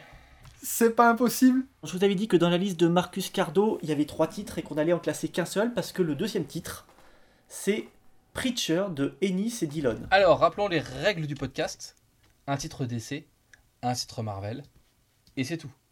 Preacher étant un titre Vertigo, techniquement, ce n'est pas un titre DC. euh, D'accord, jamais ils se croisent comme aurait pu le faire euh, Animal Man ou. euh, Non, parce non. que Animal, Animal Man, il a. D'ailleurs, en plus, il a pas croisé les autres. Si, dans Justice League of America. Mais c'était au moment de la continuité New 52 et il avait à ce moment-là rejoint l'univers DC. Comme Constantine. Donc Preacher, c'est annulé. Et là, par contre, le troisième titre de Marcus Cardo, ça devient plus compliqué c'est Watchmen. Déconnez pas, je l'ai lu, déconnez pas. Sans spoiler. Et ouais, sans spoiler. Mais si on parle de, si on parle de Watchmen, du, du, du vrai gros Watchmen, techniquement, à mon avis, il ne fait pas partie de la continuité d'essai. Je ne sais pas, je vous laisse juger parce que je, moi j'en suis qu'à l'épisode 1 de Rebirth. hein. Je lis en français. Euh, donc au 2 maintenant. Euh, et je ne sais pas si Watchmen, c'est bon, c'est officiel, c'est voilà. C'est- Est-ce que oui ou non? Après, si, si on répond à cette question, c'est spoiler. Que ça soit oui ou que ça soit non, c'est spoiler. Bah, le problème, c'est est-ce qu'on règle pas ça entre nous et on fait un raccord pour, euh, pour répondre euh, sans spoiler quoi? Bah déjà le fait que Yanda dise ah, je peux pas répondre sinon c'est spoiler, la réponse est oui. Non, non, bah, pas forcément. Ah d'accord, Non, ok, je sais pas, non, non, bon. non. Ah ouais Bah, d'accord, ok très bien. Non, non. Euh, surtout que j'aimerais bien, j'aimerais bien le découvrir par moi-même. Donc on ne classe pas Watchmen? Après. non, mais je parle. Si, si tu reviens, si tu reviens, si tu reviens un tout petit peu euh, dans euh, Multiversity New 52. euh, non, parce que non, même pas. C'est l'univers, Char- c'est l'univers Charlton, Charlton Comics. Donc c'est pas vraiment Watchmen, puisque Watchmen s'en inspire, mais c'est pas. mais c'est c'est pas, c'est pas eux quoi. Ouais, non. Techniquement. euh, Techniquement laisse tomber. Techniquement, à partir de Rebirth, il y a un doute pour, euh, pour ceux qui suivent en VF et euh, voilà. Mais. euh, Attendez, euh, Si à ce moment-là, on redconne le podcast et on classe Authority. Parce que je peux vous dire, techniquement, Midnighter a rencontré Nightwing, donc il fait, Authority fait partie de l'univers d'essai. Et Authority numéro 1, direct Direct. et je suis le seul à l'avoir lu, donc je passe tranquille. Mais. euh, Bah ouais, non, ouais, ouais, Watchmen en l'état, c'est compliqué. Bon, alors on va laisser tomber. Et on remercie Marcus Cardo pour sa liste. Du coup, tu veux pas qu'on refasse ce passage sans spoiler pour être clean et dire que c'est pas dans l'univers et tout? Parce que là, on est, on tourne autour du truc, on dit il y a peut-être spoiler, il y a peut-être spoiler. Enfin, si les gens écoutent, euh, ils pigent quoi. et ben même moi je sais pas si c'est rattaché maintenant. Euh, Yanda m'a mis le doute. Donc euh, non, je pense que ça passera très bien au montage. j'ai juste lu le. Enfin, je sais même pas si, si on peut se le dire entre nous, euh, ouais. Euh, Enfin, moi j'ai juste lu, tu vois, le, le petit Rebirth kiosque là tout à l'heure, où il y a le Flash et Batman euh, qui se rencontrent dans la Batcave. Ouais. Donc c'est le, le premier, le DC Universe Rebirth? Ouais, je crois, ouais, c'est lui. Et avec le, le petit. Pins? Mm. Ouais. Après c'est juste un badge à la con qu'il a trouvé dans sa Batcave à la con. Ah ouais, ouais, non mais c'est mort. Enfin, c'est du, du moment, euh, du, du moment où il trouve le, le- le truc, on sait. Enfin voilà, on sait quoi. Enfin, c'est- enfin on s'y attend quoi, tout, tout ce qui va. Alors voilà, ah, c'est pas, c'est pas pareil, on s'y attend. Mais. Ouais, mais est-ce que c'est pas une fausse piste? C'est Ouais, pas arrivé. Et c'est toujours pas arrivé en VO. Hein. Ouais. Ok, ok. Bon, bah on va laisser tomber. Et donc on va attaquer la nouvelle liste, celle de Vincent Roche. Et le premier titre, je vous pose la même question, Planetary, Ah putain de Warren Ellis et John Cassaday. Et bah pareil, Planetary, euh, techniquement Willstorm, techniquement pas d'essai, c'est l'univers Il y Authority. a eu un crossover D'accord, ils ont croisé une seule fois Batman et c'est tout. Il y a eu un crossover Ouais, enfin, ils ont croisé, euh, ils ont croisé un Batman dans un univers pas canonique puisque t'as le vrai. Joker qui est l'assistant d'un commissaire euh, Grayson, un truc comme ça. Donc euh, ça fonctionne pas les mecs. hein. Et le crossover, ce crossover avec Batman est hyper bien. Ouais. Ouais, ouais. Ouais, c'est un bel hommage. Mais de toute façon, Planetary, c'est hyper bien. Donc. euh, Donc Planetary, je suis désolé. Je t'aime de tout mon cœur, mais tu n'auras pas ta place dans cette incarnation de notre top des comics qui n'a pas de nom. Mais peut-être dans une autre. Ah hum, hum, Clin d'œil, clin d'œil. Bientôt le reboot. Allez, on continue la liste de Vincent Roche. Le deuxième titre, c'est Suicide Squad New 52. Et il nous dit Moi, ha ha ha ha ha. Ouais, il a tout dit. Évidemment, je n'ai pas acheté ce truc, je ne l'ai pas lu. euh, Mais déjà, j'ai un problème avec Harley Quinn, donc. euh, Ouais, pareil. C'est, enfin, moi j'ai un, pro- enfin, non, j'ai eu un problème avec le film. J'ai un problème énorme avec Harley Quinn. Donc euh, Suicide Squad, non, j'ai un problème avec Suicide Squad Rebirth. Moi, c'est pareil. J'ai lu 5 pages, j'ai fermé, c'est pas possible. C'est non, c'est juste, euh, je ne suis pas la cible visée de ces gens-là. Ce n'est pas pour moi. C'est mort. Je pense, je pense que euh, ce que Jay a dit est très juste. Je pense que nous ne sommes pas la cible visée par Suicide Squad New 52. Tu veux dire les êtres humains en général ou euh, Suicide Squad Rebirth, Suicide mecs. Squad Rebirth, euh, non, mais parce que si tu veux, euh, je, par exemple, Suicide Squad par John Ostrander, je suis ultra fan et je, et je trouve ça génial Euh, parce que c'est alors ça va paraître tellement prétentieux ce que je vais dire, mais ça ne l'est pas. C'est intelligent. c'est c'est intelligent, c'est-à-dire qu'il y a un vrai contexte politique avec des enjeux. Euh, c'est une équipe de méchants, mais tu, tu sens vraiment que ce sont tous des pourris jusqu'à la moelle. Des méchants très méchants. Euh, Amanda Waller est ultra charismatique, ultra imposante, lol. Euh, mais, mais, mais, mais voilà, il- c'est c'est bien écrit.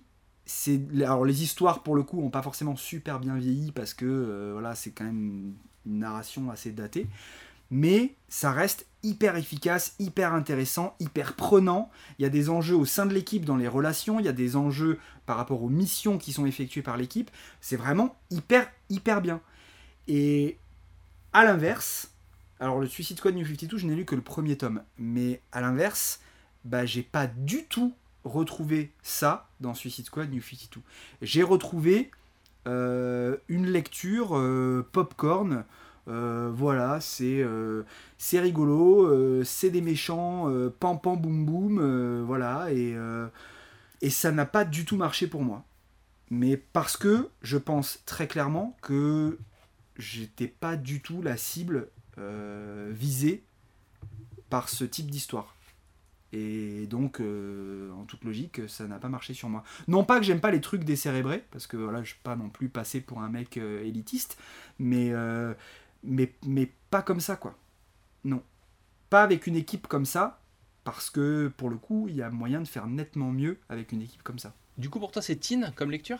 C'est jeune public? Ado? Ouais, ouais, ouais, parce que parce que parce que parce que c'est parce que c'est dynamique, parce que c'est très action, euh, parce que les personnages sont assez facilement identifiables euh, et que euh, ils sont ils sont aguicheurs dans le sens où ils interpellent. C'est voilà, hyper dynamique, c'est hyper c'est pas bourrin, mais c'est il y a beaucoup de combats, il y a beaucoup de ça va vite et voilà, il n'y a pas vraiment de- d'enveloppe quoi. Alors, je vous parle de ce livre que Yanda conseille à vos adolescents. Je suis euh, page 44 du livre. Donc, l'équipe est euh, face à une, euh, une jeune femme qui est en train d'accoucher, qui se transforme en démon euh, pendant qu'elle accouche. Elle grossit, elle a des tentacules partout. Et donc, il y a un homme requin qui lui saute dessus et qui lui mange la tête et qui lui arrache la tête. Et finalement, euh, Deadshot avec un couteau va ouvrir le ventre de la mère pour lui sortir le bébé. Et donc, on a un gros plan sur Deadshot avec le bébé dans les bras, euh, le cordon ombilical encore attaché, tout dégoulinant et tout ça. Cette personne est dangereuse. Je vous propose d'envoyer immédiatement le SWAT chez Mister Yanda. Donc, on est dans la région de Bordeaux, hein, c'est la Gironde, c'est le 33. hein, donc, euh, déplacez-vous très rapidement. Après Euh, tout, tout dépend tout dépend dans quelle tranche d'âge tu situes les ados. Moi les ados c'est 15-16 ans hein. Moi, je suis convaincu qu'à 15-16 ans, ça m'aurait plu. Mais vraiment. Mais là, à 35, euh, non, c'est non, c'est pas possible. Quoi. Et puis en plus. Il euh, est bien ce mec, vous avez eu raison de l'inviter. Merci. Mais Harley Quinn, elle est quand même pas mal. Mais non, mais non. oui, mais elle sert à quoi? Non, c'est pas Harley Quinn quoi. J'ai toujours pas compris son utilité, sa, sa, sa plus-value. Sa plus-value, là elle est commerciale. hein. Hormis un mini short et qu'elle est un peu faux folle, euh, je... Je, ouais, je sais pas ce qu'elle apporte. C'est très clivant hein, ce que je viens de dire, c'est très très clivant. Il y a page 120 du bouquin, il y a un gang de Harley Quinn. Il y a un nain avec une tronçonneuse habillé en Harley Quinn, un mec à deux têtes habillé en Harley Quinn. Il y a un gang de Harley Quinn pour de vrai. Ça a l'air bien. Je trouve ça, je trouve ça hyper laid, sans blague quoi. Voilà. Yanda, tu l'as lu, tu peux le placer du coup. Je crois que tu es le seul à l'avoir lu. Euh, bah, on parle du tome 1, hein, parce que j'ai lu que le tome 1, New 52, je suis pas allé plus loin. Ça ira très bien. Tu pourrais faire tes devoirs quand même. Ah, c'est vrai, excusez-moi. Excusez-moi. Euh, non, bah, Suicide Squad New 52, euh, pff, on va tomber bas, hein. On va tomber très bas. Euh, C'est pire que Harley Quinn New 52 Ouais. Ouais, parce que Harley Quinn New 52, t'as un côté un petit peu euh, fun, alors qui, qui, qui me saoule très vite avec ce personnage, mais ça serait moins la punition de relire Harley Quinn New 52 que de relire Suicide Squad New 52. Le problème, c'est qu'en bas du classement, t'as rien lu. Ben, c'est, c'est- c'est ce que je suis en train de, de, de voir. C'est- la- la- Batman la malédiction, je l'ai pas fini.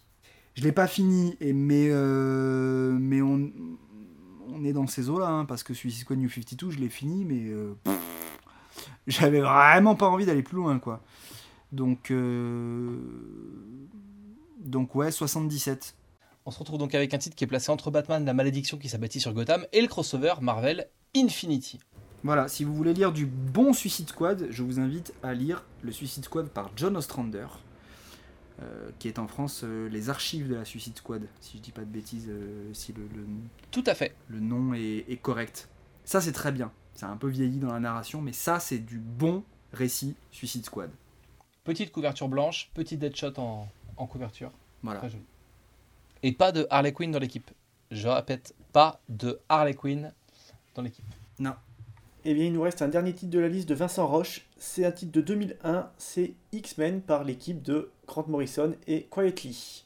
Et Vincent Roche nous dit J'espère jouer le haut du classement. Grave. Et j'ai envie de lui répondre oui. Attends, je vois la tête de Jay, là c'est mal barré. Oh, c'est super mal barré, je l'ai pas lu.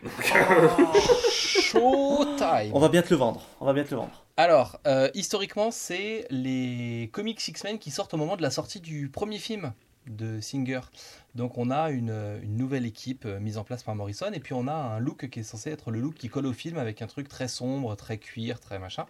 C'est dessiné par euh, Frank Quitely que beaucoup de gens ont, découvert euh, à ce moment-là. Je crois que c'est mon cas. Je vais peut-être je ah non sur Authority il était avant. Mais du coup ouais voilà c'était le la branlée de le voir arriver sur les X-Men. Et, et putain, c'était cool. C'est le moment où, Emma Frost devient vraiment euh, membre de l'équipe, où il y a une vraie histoire euh, euh, malsaine, un peu sordide avec, euh, euh, avec Cyclope, une sorte d'amour interdit. Elle a ses pouvoirs où elle peut se transformer en diamant. Euh, elle devient directrice de l'école. euh, Il y a tout ce côté un peu malsain, violent, badass. Il y a plein d'élèves comme les M-Phil euh, qui rentrent dans l'école parce que ils sont tous moches, ils ont des pouvoirs. Parce que voilà, devenir un mutant, c'est pas forcément euh, être un super beau gosse qui tire des lasers avec ses yeux. Ça peut aussi devenir une sorte euh, d'humanoïde, du coup moitié homme, moitié oiseau, mais donc euh, qui a un pauvre bec euh, euh, pourri à la place du nez, qui a euh, trois plumes sur les coudes et qui peut rien faire en fait de ses pouvoirs. Donc il y a toute une partie euh, loser euh, dans ces, élèves-là qui reviennent euh, là-dedans. Mais c'est pas parce que tu as l'air d'être un, loser et que tes pouvoirs sont pas classe que tu vas être une merde dans ta vie. Et il y a un développement de ces personnages euh, à travers leur scolarité et l'histoire des X-Men qui est, euh, euh, hyper intéressant. Et ces personnages deviennent euh, puissants et ou attachants. Et enfin, il se passe des choses euh, dans l'école euh, dans l'école du professeur Xavier. C'est hyper cool. C'est une lecture extrêmement solide et c'est une lecture qui nous vient d'une époque où euh, ça sortait en Marvel Deluxe, ça coûtait à peine 25 euros et il y avait 14 épisodes à l'intérieur. Donc je vous laisse faire le calcul du rapport qualité-prix. C'est le plus gros Marvel Deluxe que vous pourrez trouver et rien que pour ça c'est hyper bien. Bref, j'adore cette euh, période des X-Men. Je pense que c'est euh, ma dernière grosse coup de cœur love, tout ça de, des X-Men quoi. Et je me souviens du coup avoir complètement craqué sur ce titre et quand les X-Men de, de, de Whedon et Cassalet sont arrivés, où tout le monde disait Waouh, ça va être super J'avais lu ça en espérant retrouver euh, euh, l'amour et l'excitation que j'avais eu à la lecture des, des New X-Men de Morrison et Quietly et ce n'est jamais revenu au même niveau. Pour moi, c'est voilà, mon petit chouchou X-Men. Je pense que c'est ouais, mes passages préférés sur, euh, sur les X-Men. Donc évidemment, pour répondre aux commentaires de ce fan dont... C'est Vincent Roche. Oui, on joue, le, on joue le haut du classement. Et je suis d'accord avec tout ce que tu as dit. Euh, les personnages étaient bien, bien écrits. Je veux dire, c'est la première fois que Cyclope devient cool. Euh, Wolverine est badass. Tout est bon, franchement, tout est bon. Il y a des nouveaux personnages qui arrivent. Euh, Je me souviens qu'à l'époque, on sortait d'une mauvaise période. Il y avait le retour de Chris Claremont, je crois, un truc comme ça. Non mais on sort de tout, c'est la fin des années 90, on est dans les, dans les épisodes qui sont post-Angslot, donc il y a l'opération de tolérance zéro, il y a le crossover les 12 pour savoir euh, qui est... Enfin, Ouais, c'était c'était horrible. c'est pas, ne parlons pas de ça. Et, et puis la, la principale angoisse qu'on a à ce moment-là, c'est est-ce que euh, Gambit est le frère de Havok et de Cyclope Voilà, c'est ça qui nous occupe dans les X-Men à ce moment-là. Ah mais c'est complètement ça. Et et t'as Morrison qui arrive et qui prend des petits bouts de mythologie un peu partout, euh, qui met tout ça dans, dans son titre. Et euh, c'est juste, c'est juste excellent. C'est juste excellent. Ouais, puis quand on, fait, quand on fait un truc nouveau et un truc accessible, ça s'appelle New X-Men. C'est fait pour, euh, pour filer une aventure un peu mature euh, et puis une aventure voilà, qui, a des, qui a des couilles. Et c'est fait aussi pour aller draguer euh, un nouveau public qui pourrait être le public qui a découvert les films euh, et les, enfin, les personnages avec les films euh, qui viennent de sortir au cinéma. Et, et ça marche hyper bien. Ça marche hyper bien. Et c'est du comics intelligent. Quand tu lis ça, t'as pas l'impression qu'on te prend pour un idiot, franchement. Messieurs, vous l'avez super bien vendu. Est-ce que je me, est-ce que je me hasarderais? En fait, euh, là, je suis à la 13e position, je suis au niveau de RTX. Donc, on a euh, Civil War en 11, euh, La mort de Gwen Stacy en 12, RTX en 13, avec l'accent, bien sûr, et Le Gant de l'Infini en 14. Euh, Moi, je voulais aller à la 7ème place, donc je, je préfère le titre. Ah, tu préfères ça à Kingdom Come et Dark Knight Returns? Ah oui, oui, oui, ouais. Franchement, quand je l'ai lu, mais. J'étais tout fou. Tous les mois, j'attendais le prochain numéro. J'étais mais complètement fou. Je me souviens d'une scène notamment où ils se font capturer. Euh, Cyclope, il est avec un autre personnage, ils arrivent à se libérer et euh, ils partent en courant. Et Cyclope dit un truc du genre euh, eh ben, on va leur casser la gueule. Et c'est marqué à suivre en bas. Et tu te dis, mais c'est énorme, je veux la suite. C'était juste excellent. C'est du comics intelligent, cool. Et c'est c'est tout ce qu'on aime lire. Du X-Men de qualité. T'es 7ème, moi j'étais plutôt. euh, ouais, du coup, on se retrouve euh, autour de la. ne- Si on fait la moyenne de nous deux, on se retrouve autour de la 9ème, 10ème position, c'est ça? Euh, La moyenne de nous deux, c'est 10ème, c'est euh, entre Wonder Woman Dieu immortel et Batman The Killing Joke. On le met en 11e position? On laisse quand même Killing Joke devant parce que Killing Joke c'est vraiment le- le- la porte d'entrée de quasiment tout le monde dans les comics. Allez, c'est parti. On se retrouve avec les New X-Men de Morrison en 11ème position entre Batman The Killing Joke et le crossover Civil War. Mais en fait, ce top c'est hyper traite parce que je sais pas vous, mais je me, je, je me redonne envie de relire des trucs de l'époque. Là, c'est l'été, on a un peu de temps, je suis en plein déménagement, tout est en carton. Je veux, je veux relire ça en fait. Je suis rechaud là. Moi, j'ai- t'as vu, j'ai acheté les deux tomes de Wonder Woman. Bah oui, j'ai vu, j'étais là. Ouais, par Pérez. Ouais, non, j'ai mis sur Twitter, mais euh, parce que franchement, il est très très haut. J'espère qu'il est très très bon, Yanda. Parce que franchement, le, notre top 15, c'est que du bon. Et, Ouais, euh, je je vais pas rajouter de, de, de tartine pour pas te te- t'over-influencer et que t'en attendes vraiment un truc de ouf. Mais je lis-le. Voilà. Parce que je crois que c'est un des rares titres que j'ai pas lu dans notre top 15, notre top 20. Franchement, alors sachant que tous les autres titres sont excellents, mais tous. Bon, il y a quand même Secret War. Mais j'attends ton avis. Hein. Ok, ok. J'attends ton avis une fois, une fois que tu l'auras lu. Mais voilà, lis-le. Eh bien, on a fini la liste de Vincent Roche que l'on remercie. Merci. Bon, allez, on attaque la nouvelle liste, euh, la liste de Benjamin Guillet, et sa liste s'appelle Ma liste des bons gros crossovers de merde. Et euh, Benjamin Guillet, il est en mode troll, attention. Alors, premier titre, 2015, Convergence, écrit par des demandeurs d'emploi et dessiné par des gens. Attention, on parle de crossover euh, pas publié en France donc. Si, Convergence a été publié. Partiellement Non, entièrement. C'est le tome 6 de Earth 2. Ah bon? Oui. Sérieux? Ah, mais c'est pour ça que je l'ai pas lu, d'accord. Oui. Earth 2, voilà. Oui, oui. Oui, oui, oui, oui, oui. Oui, oui, oui, oui, oui, oui, oui. Et c'est quoi ce truc? Qu'est-ce que ça fout dans Earth 2 Je crois que c'était un truc important de de DC ou en tout cas ils nous l'avaient vendu comme ça l'époque. Ouais, ils nous l'ont vendu comme ça. Euh, c'est pas vraiment, c'est pas vraiment un troll quand il dit les bons gros crossovers de merde. Alors je sais pas les titres d'après, mais Convergence, ouais. Convergence a été vendu comme un gros truc puisque Convergence c'est le crossover qui a servi. Enfin, c'est pas vraiment le crossover, pardon, c'est l'event qui a servi à lancer l'initiative DCU. Euh, C'est-à-dire que en fait, euh, ça fait suite à la série Earth 2 et donc la série hebdomadaire Earth 2 World's End. Euh, et donc, euh, on suit les personnages survivants d'Earth 2 qui se retrouvent euh, dans une dimension où, en fait, ils savent pas trop où ils sont, etc. Et ils vont croiser un, mec prénommé Telos qui s'avérera être un sbire de Brainiac et la grosse, le, grand méchant de cet event. Et en fait, on s'aperçoit que euh, Brainiac et Telos ont conservé dans des dômes euh, des morceaux de toutes les réalités et continuités de l'univers DC.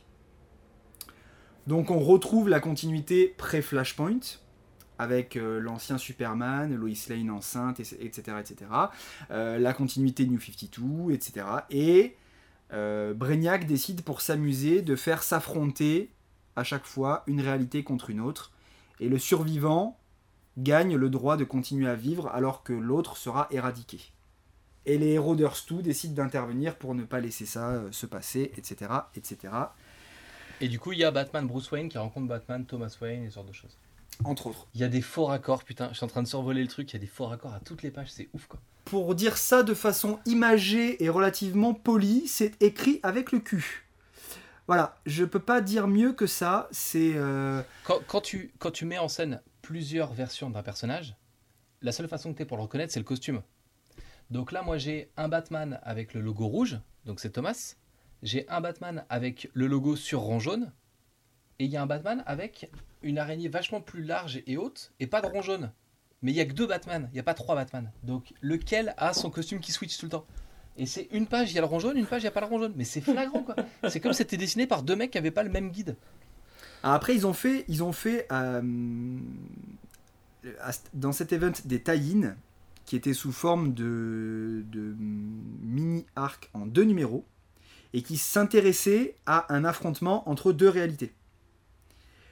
Et pour le coup, alors certains tie-in, pas tous, sont très bons et sont même meilleurs que euh, l'event principal. Par exemple, euh, le, le alors je crois que c'est euh, Superman Convergence. Euh, J'ai un doute sur le. Mais, mais c'est le, le tie-in où on voit la continuité pré-Flashpoint, donc le Superman de la continuité pré-Flashpoint, qui affronte euh, l'univers Flashpoint. Et, euh, et c'est hyper bien. C'est ce qui amène, en fait, c'est ce qui ouvre la porte à la mini-série après DCU Superman Lois et Clark. Qui sert d'introduction à la série Superman Rebirth. Non mais ça a l'air bien, Phil a raison. hein. Il, y a, il y a un Superman qui est en train de mourir, qui est tenu par, euh, par un type qui va le buter visiblement. Et là il y a un mur qui s'ouvre et il y a un guerrier sur un Triceratops qui arrive et qui sauve Superman en train de mourir. Il me faut ce truc.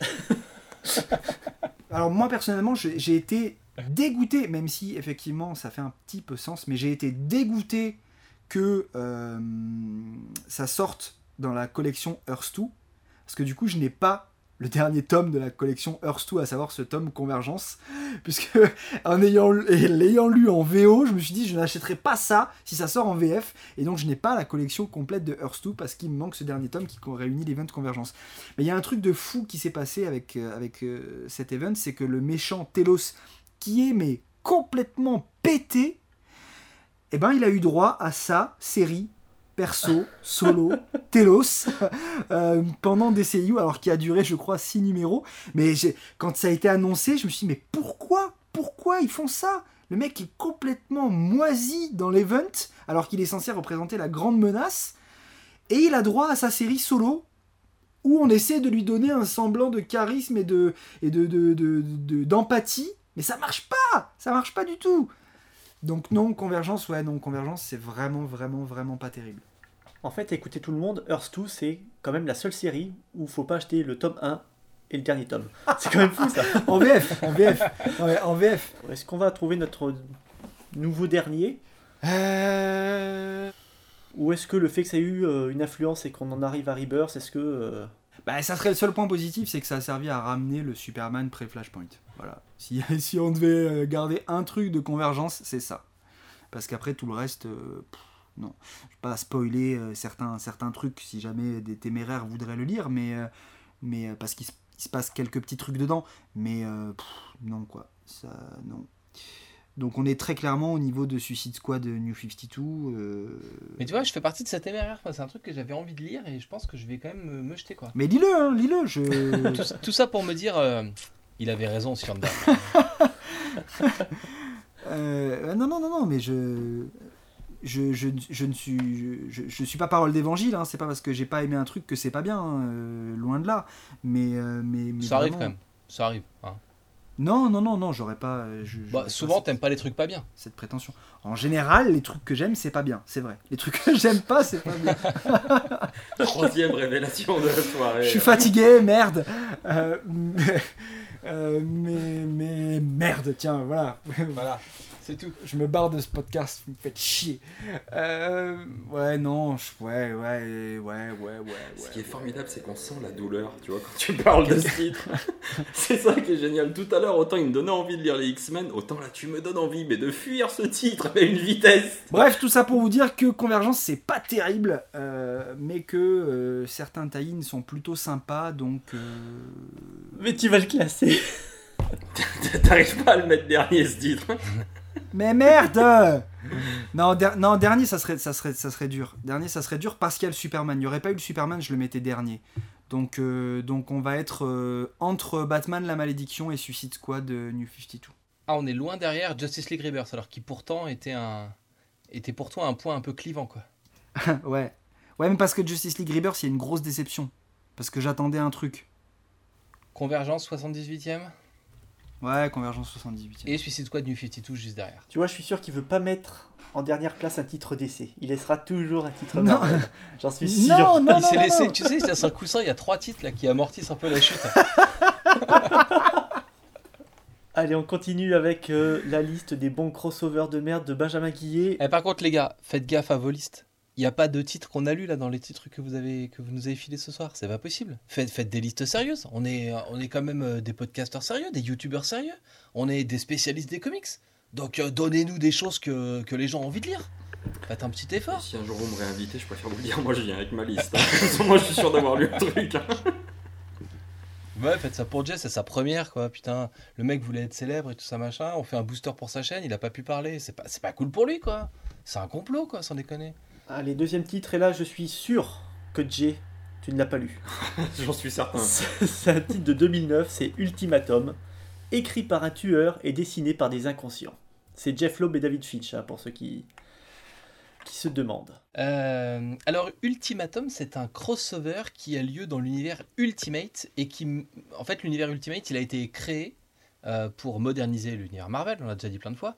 Et depuis qu'il a été créé, on a passé notre temps à le voir se faire défoncer. Et euh, tous les deux ans, c'est la fin de l'univers Ultimate et, euh, et voilà. Et on casse tout. Et du coup, Ultimatum, ça servait à casser complètement l'univers, à casser la dynamique qu'il y avait avec euh, l'équipe The Ultimate, donc la version moderne des Avengers. Et euh, voilà. Et il fallait tout péter. Et pour le coup, ils ont tout pété, là.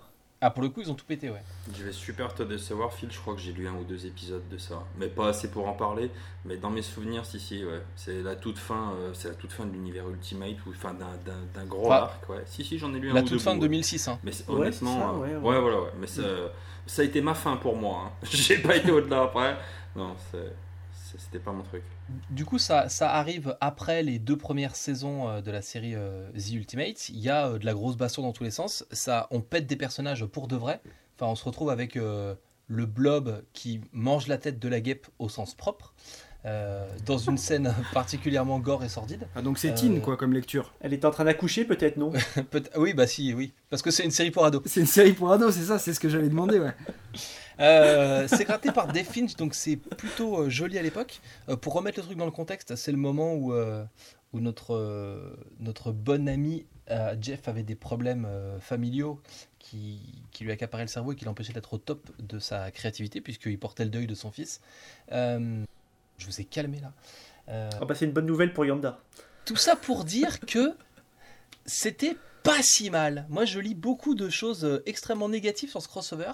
Et, euh, ça fait partie de, mes petits plaisirs coupables de BD de destruction qui, voilà, marchent pas si mal. Et que euh, j'ai dû relire deux ou trois fois en, me refaisant les runs des Ultimates.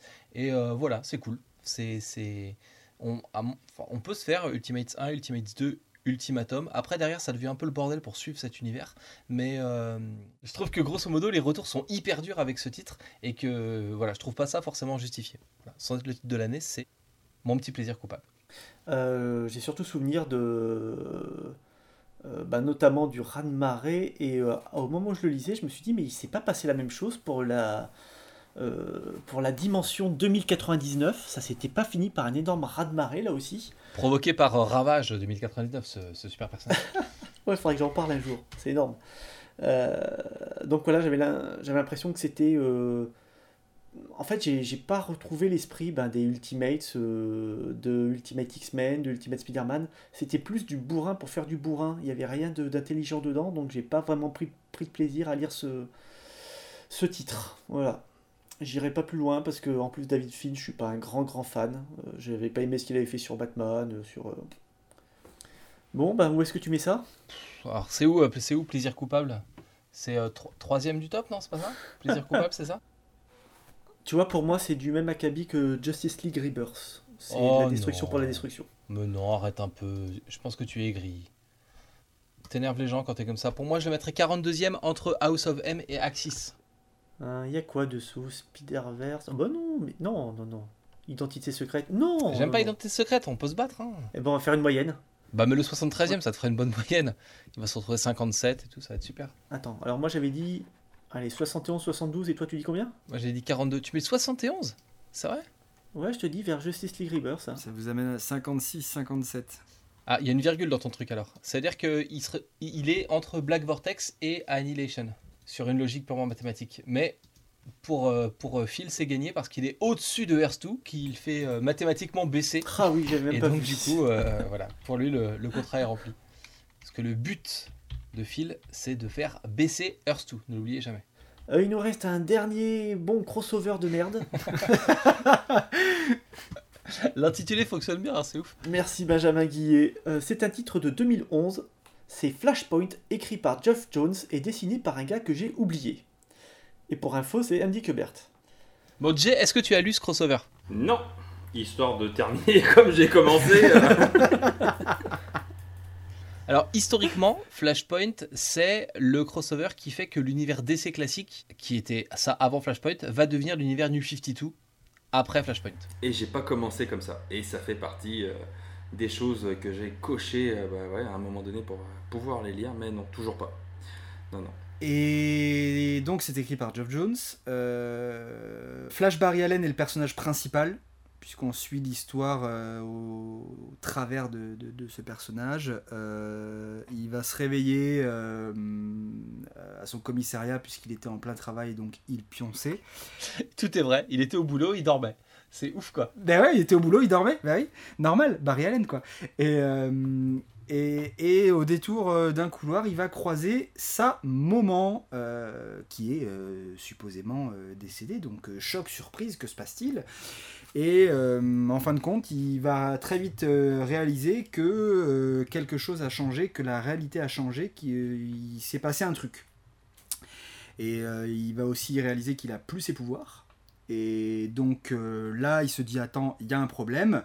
Euh, il faut que j'aille voir euh, celui qui sait toujours tout ce qui se passe quand il y a un problème, en l'occurrence notre ami Chevalier Noir de Gotham City. Il se rend donc au manoir Wayne, il descend à la Batcave et Qui déjà est une pauvre grotte avec deux tables, il n'y a plus de matos, il n'y a que dalle, quoi. C'est une Voilà, la c'est Batcave ça. du pauvre. Donc il est déjà, il se dit bon merde, attends, c'est quand même assez chelou. Et euh, il euh, va tomber sur Batman, mais qui n'est pas Bruce Wayne, qui est en l'occurrence Thomas Wayne, donc le papa de, de Bruce. Et, euh, et là, on comprend très clairement qu'il se passe un truc. Voilà. Et s'ensuit après la résolution de cette histoire et la conclusion de, de cet event. Et comme l'a très bien expliqué Matt il y a approximativement un quart d'heure avant que je prenne la parole, euh, Merci. La, la relance et le reboot de l'univers DC pour euh, laisser place au New 52, à savoir la réunion des trois euh, continuités principales de DC Comics. De plus que, que, que trois réalités principales, puisqu'on on intègre Willstorm aussi à l'intérieur. On a déjà des incursions de personnages Willstorm dans, dans Flashpoint. Oui, tout à fait. Oui. Merci. Euh, J'y tiens. Des personnages comme Grifter et tout ça, c'est ça? Oui, bisous. Voilà. Bisous, Grifter. Euh, bisous, Cash. Euh, donc, euh, donc, moi, je trouve que c'est une histoire qui est super bien, très bien écrite, hyper rythmée, mais intelligente. On est dans cette, dans cette logique de, de, de Crisis à la DC où à chaque fois les, les speedsters ont un rôle important et majeur. Voilà, on, est en plein dedans, ça au niveau du cahier des charges, c'est coché. Euh, L'ampleur de l'histoire et, des enjeux, on y est aussi. Les, révélations et les twists, on y est aussi. Euh, non, ça c'est ça, ça, du, du grand Geoff Jones. Euh, Andy Kubert au dessin, aucun problème. Il, était encore en pleine possession de ses moyens et de son talent et il en fait la preuve. Les tie à cet event ne sont pas tous extraordinaires, à l'exception peut-être de euh, celui sur Batman, qui va justement creuser euh, cette histoire de, Thomas Wayne. Et, euh, et c'est non, c'est c'est- pour le coup, c'est pas du tout, du tout, du tout, selon moi, un crossover de merde. C'est très, très, très, très, très bien. Je vous rejoins complètement sur tout. Et pour rajouter ma patte personnelle, je trouve que en plus, il y a plein de variations autour des persos qui sont hyper, hyper intéressantes et hyper bien trouvées. Euh, typiquement, euh, dans l'univers de Flashpoint, Superman est un problème. Et comme Superman se recharge à l'énergie solaire, il est, il est enfermé quelque part dans une sorte de structure gigantesque. Et donc on a un pauvre Superman qui est tout maigre, parce qu'il n'a pas de muscles, il n'a jamais été exposé au soleil, on l'a caché et tout. Et donc il ressemble plus à rien, c'est une sorte de, de petit euh, haricot en pyjama. Et, voilà, il y a plein de... Il y a donc le Thomas Wayne, le- le- leur version de Batman qui est, qui est rigolote et qui est intéressante. Et puis euh, on, va faire passer le personnage... euh, on va électrocuter le personnage pour qu'il récupère ses pouvoirs. euh, dans une séquence qui est assez euh, mémorable, touchante euh, et qui te parle du sacrifice du héros. Ouais. Euh, ouais, ouais, ça, ça, tient, ça tient bien la route. Il y, a plein, il y a plein de notions qui sont abordées par Geoff Jones, effectivement. Il, y a ce- il, il pousse vraiment ce délire de l'effet papillon, de si tu changes un truc, ça a moult conséquences dans un même univers. Et euh, voilà, effectivement, cette histoire de, de Superman qui ne se retrouve pas dans, dans une T'as ferme. dit Moult et Kif Kif Bourrico dans la même émission? Ouais, je suis chaud là. D'accord. Je suis chaud. Mais, mais le, le- le concept du Superman qui finalement n'a pas été euh, recueilli par un couple de fermiers mais par le gouvernement et qui a très vite compris que c'était chaud et qui donc l'ont littéralement enfermé. Al Jordan qui n'est jamais devenu Green Lantern et qui est resté donc un pilote de chasse, euh, tout ça. Bah voilà, il y a, y a- c'est vraiment voilà, l'effet papillon à son paroxysme avec toutes les répercussions que ça peut avoir, mais intelligemment. Et en plus de ça, ça aborde toutes les notions, comme tu l'as dit Matt, au niveau du sacrifice du héros, pour la façon dont Barry Allen va retrouver ses pouvoirs, euh, au niveau du, poids des responsabilités et de la façon de chacun de gérer justement ses responsabilités de par son statut. Euh, Enfin voilà, il y a plein plein plein de trucs qui font que Flashpoint est un très très bon récit. Les New 52 ont, ont après été euh, ce qu'elles sont devenues, mais, euh, mais même la façon dont les New 52 sont amenés, c'est vachement bien amené. Il y a, un énorme tas de mystères autour de ce personnage qui, qui, qui vient voir Pandora, donc euh, pour ne pas la nommer, qui, qui vient voir Barry Allen et qui lui dit ouais c'est chaud, il faut voilà. Et ça lance les New 52 hyper bien. T'as- qu'une seule envie quand tu lis Flashpoint, c'est de, de dire allez on continue avec les New 52, c'est où quoi? Puis il y a de la vanne partout, il y a de la référence partout. Quand il récupère sa bague dans laquelle il y a son costume de Flash, il ouvre sa bague pour avoir le costume. Et du coup, vous le découvrez en lisant le truc, mais c'est pas son costume qui est dedans, c'est un autre costume. Et du coup, et tout ça, toutes ces conneries-là, ça marche hyper bien, quoi. Ouais, les gars, moi je vous rejoins surtout. Il y a juste, je mettrais quand même un petit bémol. Euh, il manque un petit peu de souffle épique, on va dire, parce que quand je l'ai lu à l'époque, je traînais pas sur les réseaux sociaux, donc je savais pas sur quoi ça allait aboutir. Je pensais pas que ça allait finir sur New 52, que ça allait révolutionner DC. Et donc quand je l'ai lu à l'époque, eh ben j'ai pris ça pour une bonne saga que je me disais dans trois mois, ils vont revenir au statu quo. Ouais. Toi, c'est le Elseworld. J'ai pas senti venir le truc, tu vois. C'est, tu vois, il manquait le petit quelque chose pour qu'à chaque fois que je ferme le bouquin, je me dise c'est énorme. Non, à chaque fois, je me disais oh, c'est sympa. Mais tu vois, c'est ça, moi, qui me plaît. Moi, j'ai un problème avec les events d'ici que souvent je trouve un peu trop euh, euh, cosmique, un peu trop important, un peu trop. Enfin, L'échelle, euh, entre autres, mais l'échelle, euh, l'échelle de l'anti-monitor, cette échelle de puissance là, par exemple, ça me, en général, ça me parle pas. Alors que là, on a, on a un event euh, au niveau de la rue avec des personnages. Enfin, tu tu t'identifies au truc, on est sur Terre, c'est euh, plutôt des interactions entre les personnages qui font l'histoire, quoi. Et enfin, moi, ça me parle plus ce genre de, de, de mise en scène. Moi, je peux pas vous parler de l'événement Flashpoint parce que je l'ai pas lu, mais je peux vous dire pourquoi j'ai très envie de le lire. Ce qui rattrape un peu le coup, du coup. Mais enfin bon, euh, qu- quand j'ai commencé les, euh, la découverte un petit peu d'ici et les lectures d'ici, clairement, ça a été avec les New 52. Parce qu'avant, pour moi, d'ici, c'était vraiment pas du tout ma cam. Euh, et quand j'ai découvert un peu voilà, le Batman, j'ai eu envie de lire du Justice League, j'ai eu envie de lire du Green Lantern, etc. etc. Et pour moi, voilà, c'est vraiment important de. Ça fait partie des trucs que j'ai cochés, qu'il faut absolument que je lise, parce que je trouve que l'univers New 52, ouah, ça m'a vraiment euh, pas réconcilié avec les comics, mais j'avais euh, un peu de mal à suivre les publications de Marvel, euh, aller acheter mes kiosques Panini, etc. etc. Et ça m'a vraiment relancé dans un engouement des comics qui est vraiment euh, voilà, très important. Et du coup, Flashpoint, pour moi, c'est la porte d'entrée des New 52, donc à un moment ou un autre, je serai obligé d'y aller dessus et de le lire, c'est sûr. C'était beau. Merci. Tu devrais lâcher ton micro. Merci. Et, et ce sera tout pour moi. Bonne soirée. Euh, il va falloir placer ça dans notre liste qui est un peu chargée. Ouais. Qui n'est pas très cohérente. La liste, elle est super cohérente en fait, parce que c'est vraiment que des concessions. Enfin, des concessions de tout le monde, sauf de Yanda en fait, sur les titres d'ici. Ah si, ah si, ah si, ah si. Non, non, Attends, j'ai fait des concessions. euh, Crazy Sonic Infiniter, c'est cinquième quoi. Ça, c'était pas une concession, c'était une cabale. C'était un complot. Tu t'es fait avoir au coin du bois. Sinon, euh, non, ça ne serait jamais Les arrivé. mecs, ils ont, ils ont ramené leurs invités en disant bon alors à ce moment-là, on va te dire, on va te parler de ce bouquin-là et tu le mets premier. Ah, c'est vrai que Twip avait un peu pété le top. J'aime bien le mec, il a été complice, tu vois, mais oh, euh, Twip, il a pas été gentil là. C'était le premier à dire oui, oui, oh bah, oh bah, Batman, euh, ouais, je le mets premier, moi.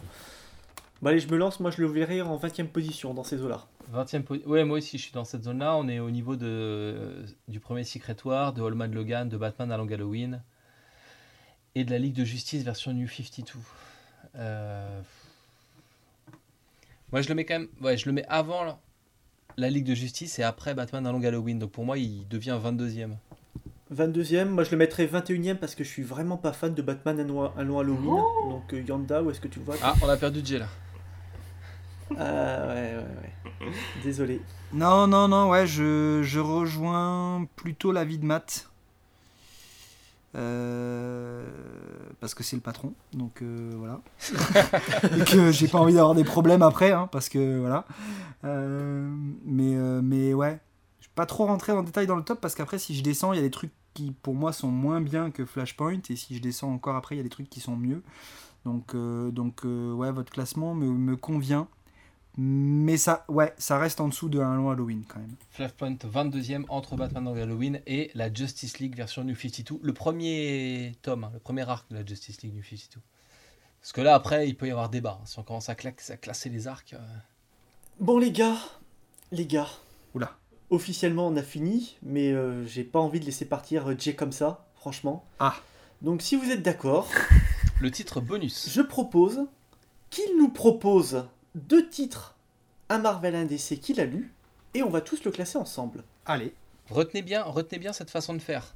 L'invité va proposer des titres et on va les classer ensemble. La dernière fois ça s'est mal fini. Matt a comploté avec MC Tweet, donc là on va voir. Je regarde vite fait, c'est pratique d'avoir cette bibliothèque qui est juste à côté. Bah surtout, elle est courte la tienne, donc elle se parcourt rapidement. Ah ouais, un petit DC comme ça, Batman Arkham Asylum, ça peut être sympa. Ah bah je l'ai pas lu, dommage, mais allez-y. Alors c'est de qui et de quoi ça parle? C'est de Morrison et c'est illustré par euh, Dave McKean. McKean. Ah bon? Ah bah Ah, oui, monsieur. Ah bah oui. Ah bah ça fait envie là Ah bah oui. Ah bah oui, Moret. Ah, je suis pas le roi du pitch, du coup, je sais pas si quelqu'un d'autre veut le faire à ma place. Bah c'est facile, c'est un livre dans lequel il manquait une page quand c'est sorti chez Urban. Sans déconner. Ouais, ça. Ah bah Ouais. tu vois, ça, je m'en suis La pre- même pas rendu compte. Ils ont, ils ont fait un rappel, la première édition, il manquait une page. Ah d'accord, bah alors non, j'ai pas eu la première édition. Ah non, non, sûr. non, non. Ils ont, ils ont pas fait de rappel, ils ont fait une feuille à imprimer sur le site et à glisser Non. dans ta BD avec la page qui manquait. Mais Si, non. il y a un truc- Mais, mais non, si, tu il y pouvais a le ça. ramener. Tu pouvais le ramener. mais non. Il y avait la page à mettre. Tu rigoles quoi? Attends. jamais. Oh, putain. C'est- une putain d'édition collector quand même. Ah bah, je crois que c'est celle-là que j'ai. Ouais, Enfin, Batman Arkham Asylum, moi, c'était quand même très très sympa. Je suis vraiment pas le roi du pitch, mais voilà, enfin, pour moi, c'est le. Oh, ouais, on sombre dans la folie là, ouais, c'est. C'est c'est Batman qui rentre dans le ouais, dans, dans l'asile d'Arkham, qui va donc voir toute une galerie de personnages euh, bah, bien connus de l'univers de Batman, mais alors le dessin, le texte, ouais, c'est euh, ouais, on rentre de plein pied dans la folie de, de, de, cet asile. C'est euh, il y a des bouquins comme ça, quand on finit de les lire, voilà, on a toujours une impression. Quand j'ai fini de lire ce bouquin, je me suis senti poisseux. Pas parce que je m'étais fait dessus, mais ça a vraiment une impression. Mais alors, mais ah, ah, c'est euh, ouais, c'est vraiment terrible. Je l'ai lu une fois. Je pense que je le relirai un moment ou un autre, mais il y a voilà, il y a des films, il y a des bouquins qui mettent cette impression. Ouais, ça m'a mis mal à l'aise de le lire, mais dans le bon sens du terme. J'ai été vraiment impressionné par ce bouquin. Je m'attendais pas à ça en l'ouvrant. Ouais, c'est vraiment, c'est vraiment, ça profite complètement du style graphique euh, un peu expérimental de, de Dave McKean. Et donc, c'est vraiment une plongée dans la, dans la folie de l'asile. Ça, c'est complètement, complètement assumé. Et je rejoins carrément ton propos là-dessus. On a des plans euh, avec le sourire du Joker qui ne s'arrête plus, en fait, dans, dans le visage et tout. Et le mec devient euh, hyper flippant. Et on a, bon, le pitch est simple, hein, c'est Batman qui est dans l'asile. Puis il y a des méchants. Puis, puis c'est bien. Parce que c'est écrit par Morrison, et donc euh, ça marche tout seul. Il Voilà. y a un double face qui est complètement névrosé, starbé. Enfin, c'est. Oh ah, ça fout des frissons dans le dos ce truc.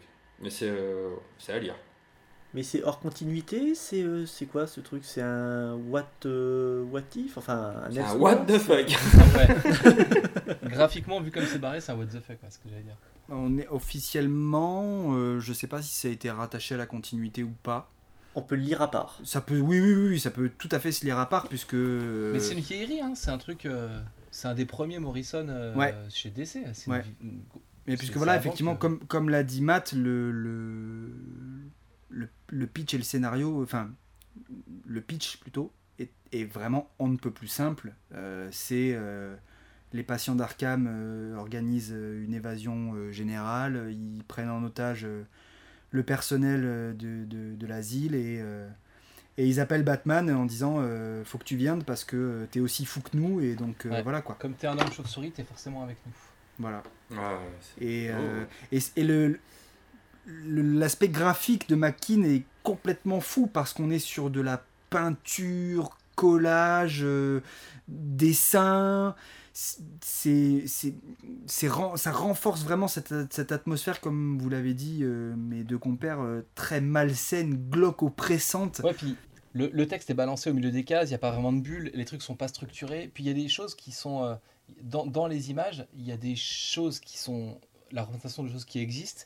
Et il y a en surcouche des petits trucs de euh, la psyché du personnage qui est en train de vivre l'action ou de, ra- enfin, de raconter l'action. Tu as des éléments de folie, déjà graphiquement, dans toi, la façon dont tu perçois l'asile, parce que McKean a rajouté une- la couche de folie que voit le personnage C'est ça, quand il t'emmène avec lui. c'est ça. C'est vraiment un voyage, un voyage dans la folie. Mm. Il y, a des, Et, euh, il y a des planches qui m'ont fait penser à, à des scènes du film de Seven, quand il rentre dans l'appartement du meurtrier, où il commence à éplucher les bouquins, ses petites habitudes, ses trucs.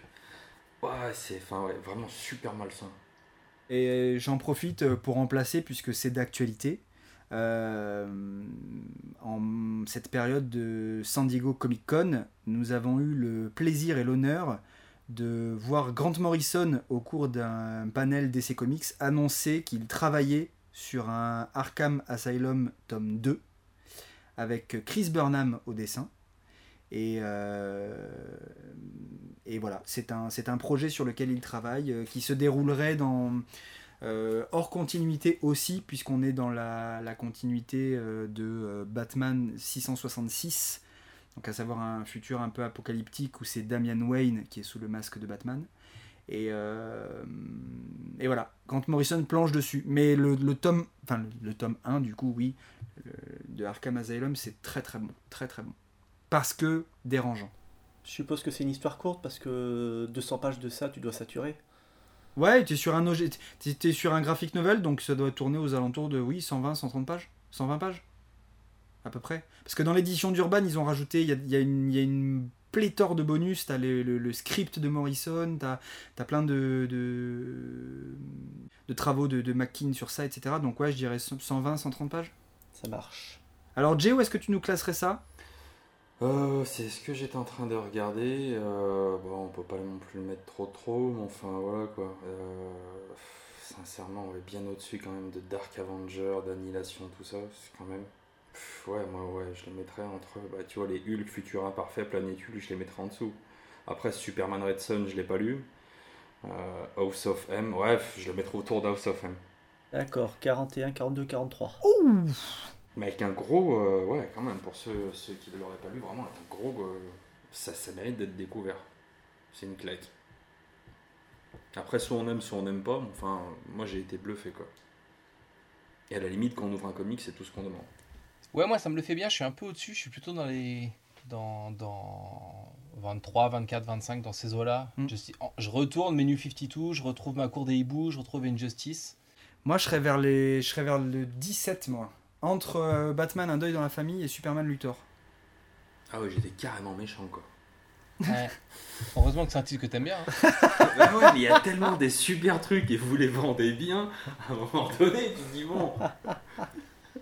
Mais pour nos plus jeunes auditeurs, sachez que c'est le matériau d'origine qui a servi à l'écriture du scénario du jeu vidéo Batman Arkham Asylum. Il- Tu veux dire que c'est pour ça que ça a le même nom? Ouais, C'est incroyable. c'est un truc de ouf. Les choses sont vraiment bien faites, des fois. Après, pour info, euh, il est apparu dans certaines listes, hein, ce titre, mais euh, je l'avais pas pris parce qu'il y avait d'autres listes euh, à placer avant. Tu sens que le mec est en train de se dédouaner pour pas se prendre une avalanche de commentaires de Ah, mais moi je l'avais mis dans ma liste, mais il m'a pas pris ma liste, cet enculé Exactement, c'est ça. C'est c'est complètement ça. Donc du coup, toi, tu l'aurais mis 17ème Euh, ouais, ouais, ouais. 17ème entre, entre Un deuil dans la famille et Superman euh, Luthor Man of Steel. Je suis parti pris, moi. c'est- Enfin, c'est ça aussi. Non, mais t'avais dit quoi J'avais dit ouais, autour des 40 quoi. Mais je suis, je suis parti pris, c'est-à-dire que moi je fais. euh, C'est ça aussi qui est marrant, c'est que je suis invité de cette émission, mais en même temps dans les premières je vous avais fait une liste. Et dans la liste que je vous avais envoyée, il y avait euh, ce qui est pour moi ma petite Madeleine de Proust, euh, Hulk futur imparfait. D'ailleurs que tu, tu, tu as démonté gentiment Matt, hein, mais, avec, euh, mais avec des arguments qui étaient recevables et juste ce qui m'a encore fait le plus de peine, tu vois. Mais- Futur- C'est Planète Hulk que j'ai défoncé, moi. Futur Imparfait, moi, j'avais bien aimé ce truc. Ouais, mais t'as, dit des trucs, fort, enfin, comment dire, euh, ouais, qui, enfin, qui étaient pertinents, mais qui l'ont un petit peu descendu du piédestal sur lequel je l'avais mis. Même quand il est gentil, il est méchant, Matt. Tu as brisé mes, mes, mes rêves d'enfant. C'est surtout Phil qui a défoncé le titre. Putain, faudrait que je réécoute, je me souviens pas avoir défoncé ce titre. Euh, Phil, il disait que ça, ça le rendait triste, c'était un titre qui le rendait triste. Oui, oui, moi j'ai dit que j'étais contre le viol. Bon, t'étais pas d'accord avec moi, mais. euh, Et du coup, si je fais une moyenne strictement mathématique de nos trois positions, on se retrouve à la 26e position entre la cour des hiboux et Injustice. Allez. Je suis pas l'invité le plus chiant que vous ayez eu, hein, au final. Et il nous faut ton deuxième titre, Il nous faudra Marvel. un Marvel. Un Marvel, je vais rester sur mon euh, héros Marvel préféré, l'incroyable Hulk, Hulk.0. Ah, par euh, Todd McFarlane. Ouais.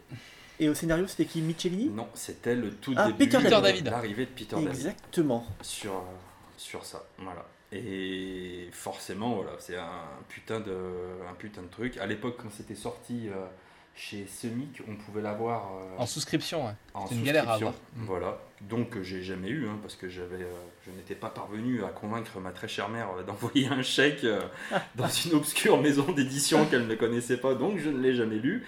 Et je l'ai découvert il y a quelques années, grâce évidemment à Internet, etc. Et bon, bah, ça est. moi, j'ai vraiment aimé. Parce que déjà, le. Il est repris dans les intégrales de, Ouais. de Hulk par Panini. Ouais, ouais. hein. 87-88 de mémoire. Euh, ouais, moi j'ai vraiment aimé parce que bah, bah, déjà c'est grosso modo c'est la, c'est quelques épisodes après l'arrivée de Peter David. Ah Voilà, il est l'enfoiré. magnifique. Voilà, Retrophile, il a la vraie souscription de l'époque. Et je l'ai hein, du coup aussi, hein, elle est là-bas. Ah, oui, ça c'est, ça, c'est, c'est magnifique ça, une pièce de collection. Tu sais qu'il manque une page Ouais. Et c'est, enfin voilà, c'est la- l'arrivée de, de Peter David qui revient grosso modo aux, aux origines de Hulk qu'avaient voulu bah, Stanley et Jack Kirby, donc un Hulk gris qui se transforme à la nuit tombée, et en même temps euh, Todd McFarlane qui arrive avec euh, un vrai parti pris. J'aime euh, les artistes qui ont un vrai parti pris et qui font un, Hulk. Enfin, McFarlane il dessine un Hulk vraiment avec une gueule mais badass quoi, au plus haut point. L'histoire, honnêtement, c'est pas la meilleure que j'ai lue, mais en tout cas, loin de là, honnêtement. Mais par contre, voilà, c'était le, le début des, des grands changements de Hulk avec l'arrivée de Peter David, et c'est un. Ouais, et Todd McFarlane au dessin, ouais, c'était quand même juste du bonheur. T'imagines si t'avais réussi à convaincre ta mère à l'époque d'envoyer le chèque chez Semic, le truc arrive et tu dis ouais bon c'était quand même pas ouf. hein. Peut-être, non, mais à l'époque, non, non, je pense que je l'aurais relu 18 fois, c'est sûr. C'est sûr. Mais ça reste, voilà, pour moi, un bouquin qui est quand même relativement marquant. Euh, parce que déjà, bah, c'est l'arrivée de Peter David, c'est le Hulk gris, après il va y avoir tout un tas de trucs donc qui vont s'installer euh, sur l'incroyable Hulk. Voilà, c'est vraiment la période que moi j'ai aimé. Vraiment, vraiment. J'ai le plaisir en bon fan de McFarlane de botter en touche sur ce titre. Puisque ma mère n'a pas voulu envoyer le chèque à Semic non plus et que je n'ai pas acheté les intégrales donc je ne l'ai pas lu. D'accord. Bah, je suis d'accord avec tout, tout ce que tu as dit, Jay. C'est euh, c'est une bonne histoire de Hulk. C'est pas la meilleure histoire de Hulk, mais euh, je sais pas quoi rajouter parce que je l'ai pas lu depuis un petit moment. En plus, c'est pas du grand Todd McFarlane. C'était ses débuts, je crois. Ah oui, c'est- c'est ouais. c'est- ouais, c'est- c'est- c'est- c'est vraiment ses débuts. Ça fait pas longtemps qu'il. Oh, si, ça me revient. Il y avait un beau final. On va pas spoiler, mais ouais, il y avait un beau final. Euh, L'ennemi, c'est comment il s'appelle déjà? Il y en a plusieurs. Enfin, il y, a le- il y a un passage avec Wolverine euh, qui est assez sympa. C'est pas le leader?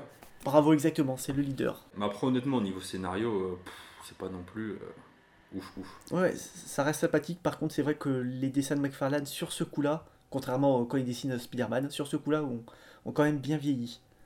Et scénaristiquement, bah, c'est du Hulk euh, ni trop bourrin. euh, ouais, c'est l'époque euh, Peter David. euh, Peter David, euh, l'époque où euh, il essayait de développer un peu plus le personnage. Donc, euh, ouais, ouais, c'était bien vu. Joe Fixit, etc., etc.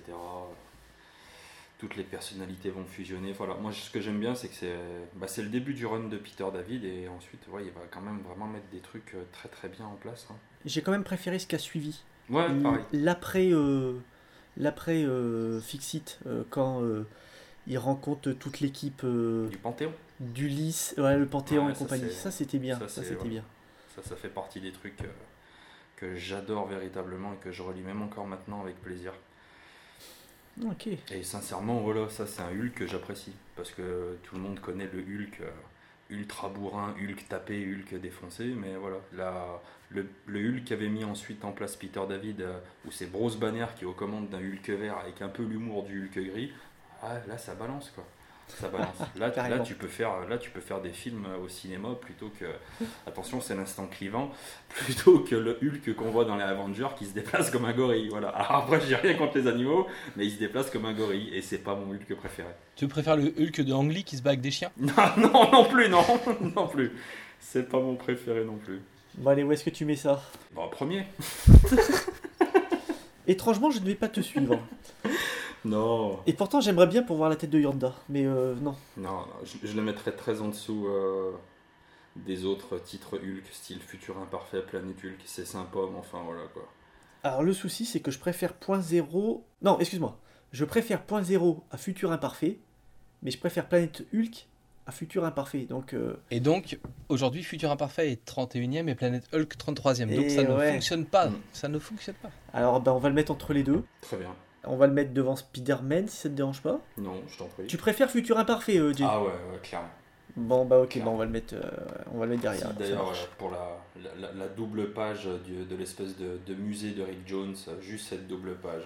Toi aussi, t'as cherché les détails. T'as fait Ah est ouais, Charlie sur les, les clins d'œil aux super-héros. Et pas, et pas qu'une fois. Mais grave. Ouais, c'était magnifique. Bah, c'était bien, messieurs. On est arrivé au bout de, de cette nouvelle émission.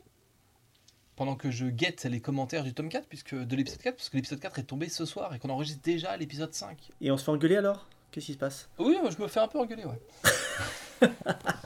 Comme quoi, le devoir de mémoire sur les comics de vieux, c'est pas très gentil de dire ça et tout machin. Messieurs, nous avons classé 86 comics. Est-il temps de faire une annonce? Il est temps de faire une annonce. Une annonce très importante sur euh, la pérennité de ce top. Et ça va cuiter. C'est des mots très très difficiles à comprendre qu'il va falloir chercher dans le dictionnaire.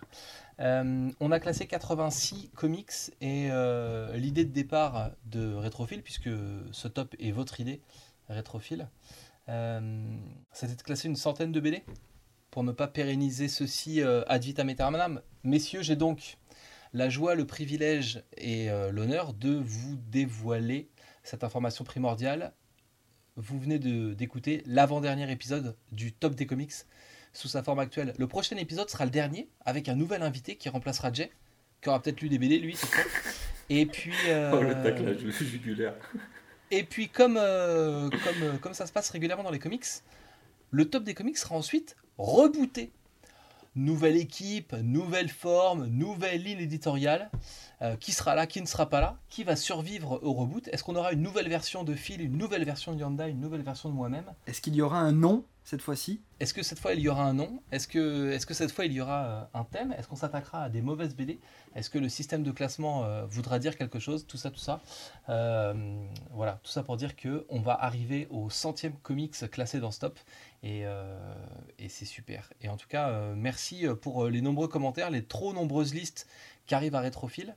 Il y a un vrai, engouement autour de cette émission où finalement on fait juste ça pour euh, rigoler, parler de BD, dire de la merde euh, et, et- et s'amuser entre nous. Donc euh, c'est super que- qu'il y ait des gens pour suivre ça et c'est, ça nous fait vraiment plaisir et on fonctionne, on fonctionne à ça, aux commentaires, aux likes, aux interactions, aux gens qui, qui peuvent consommer ce qu'on fait. Donc merci. Je vous pouce bleu tous, tous. Je vous tous, tous, je vous mets du pouce bleu. Euh, merci à Jay d'avoir été avec nous euh, ce C'est soir. moi qui vous remercie. C'était un plaisir et un honneur d'être avec vous ce soir, très sincèrement. Et on te retrouve donc sur la chaîne YouTube euh, Les Rubriques de Jay. Ça va être intéressant à suivre comme chaîne parce qu'en fait, tu es un, un spécialiste comics qui découvre les comics en même temps que tes abonnés. C'est ça. Et ça, C'est ça. non mais du coup le concept, euh, le mec ne triche pas, tu vois, il n'y a pas d'a priori euh, dans, dans tes découvertes et dans la façon dont tu parles des BD.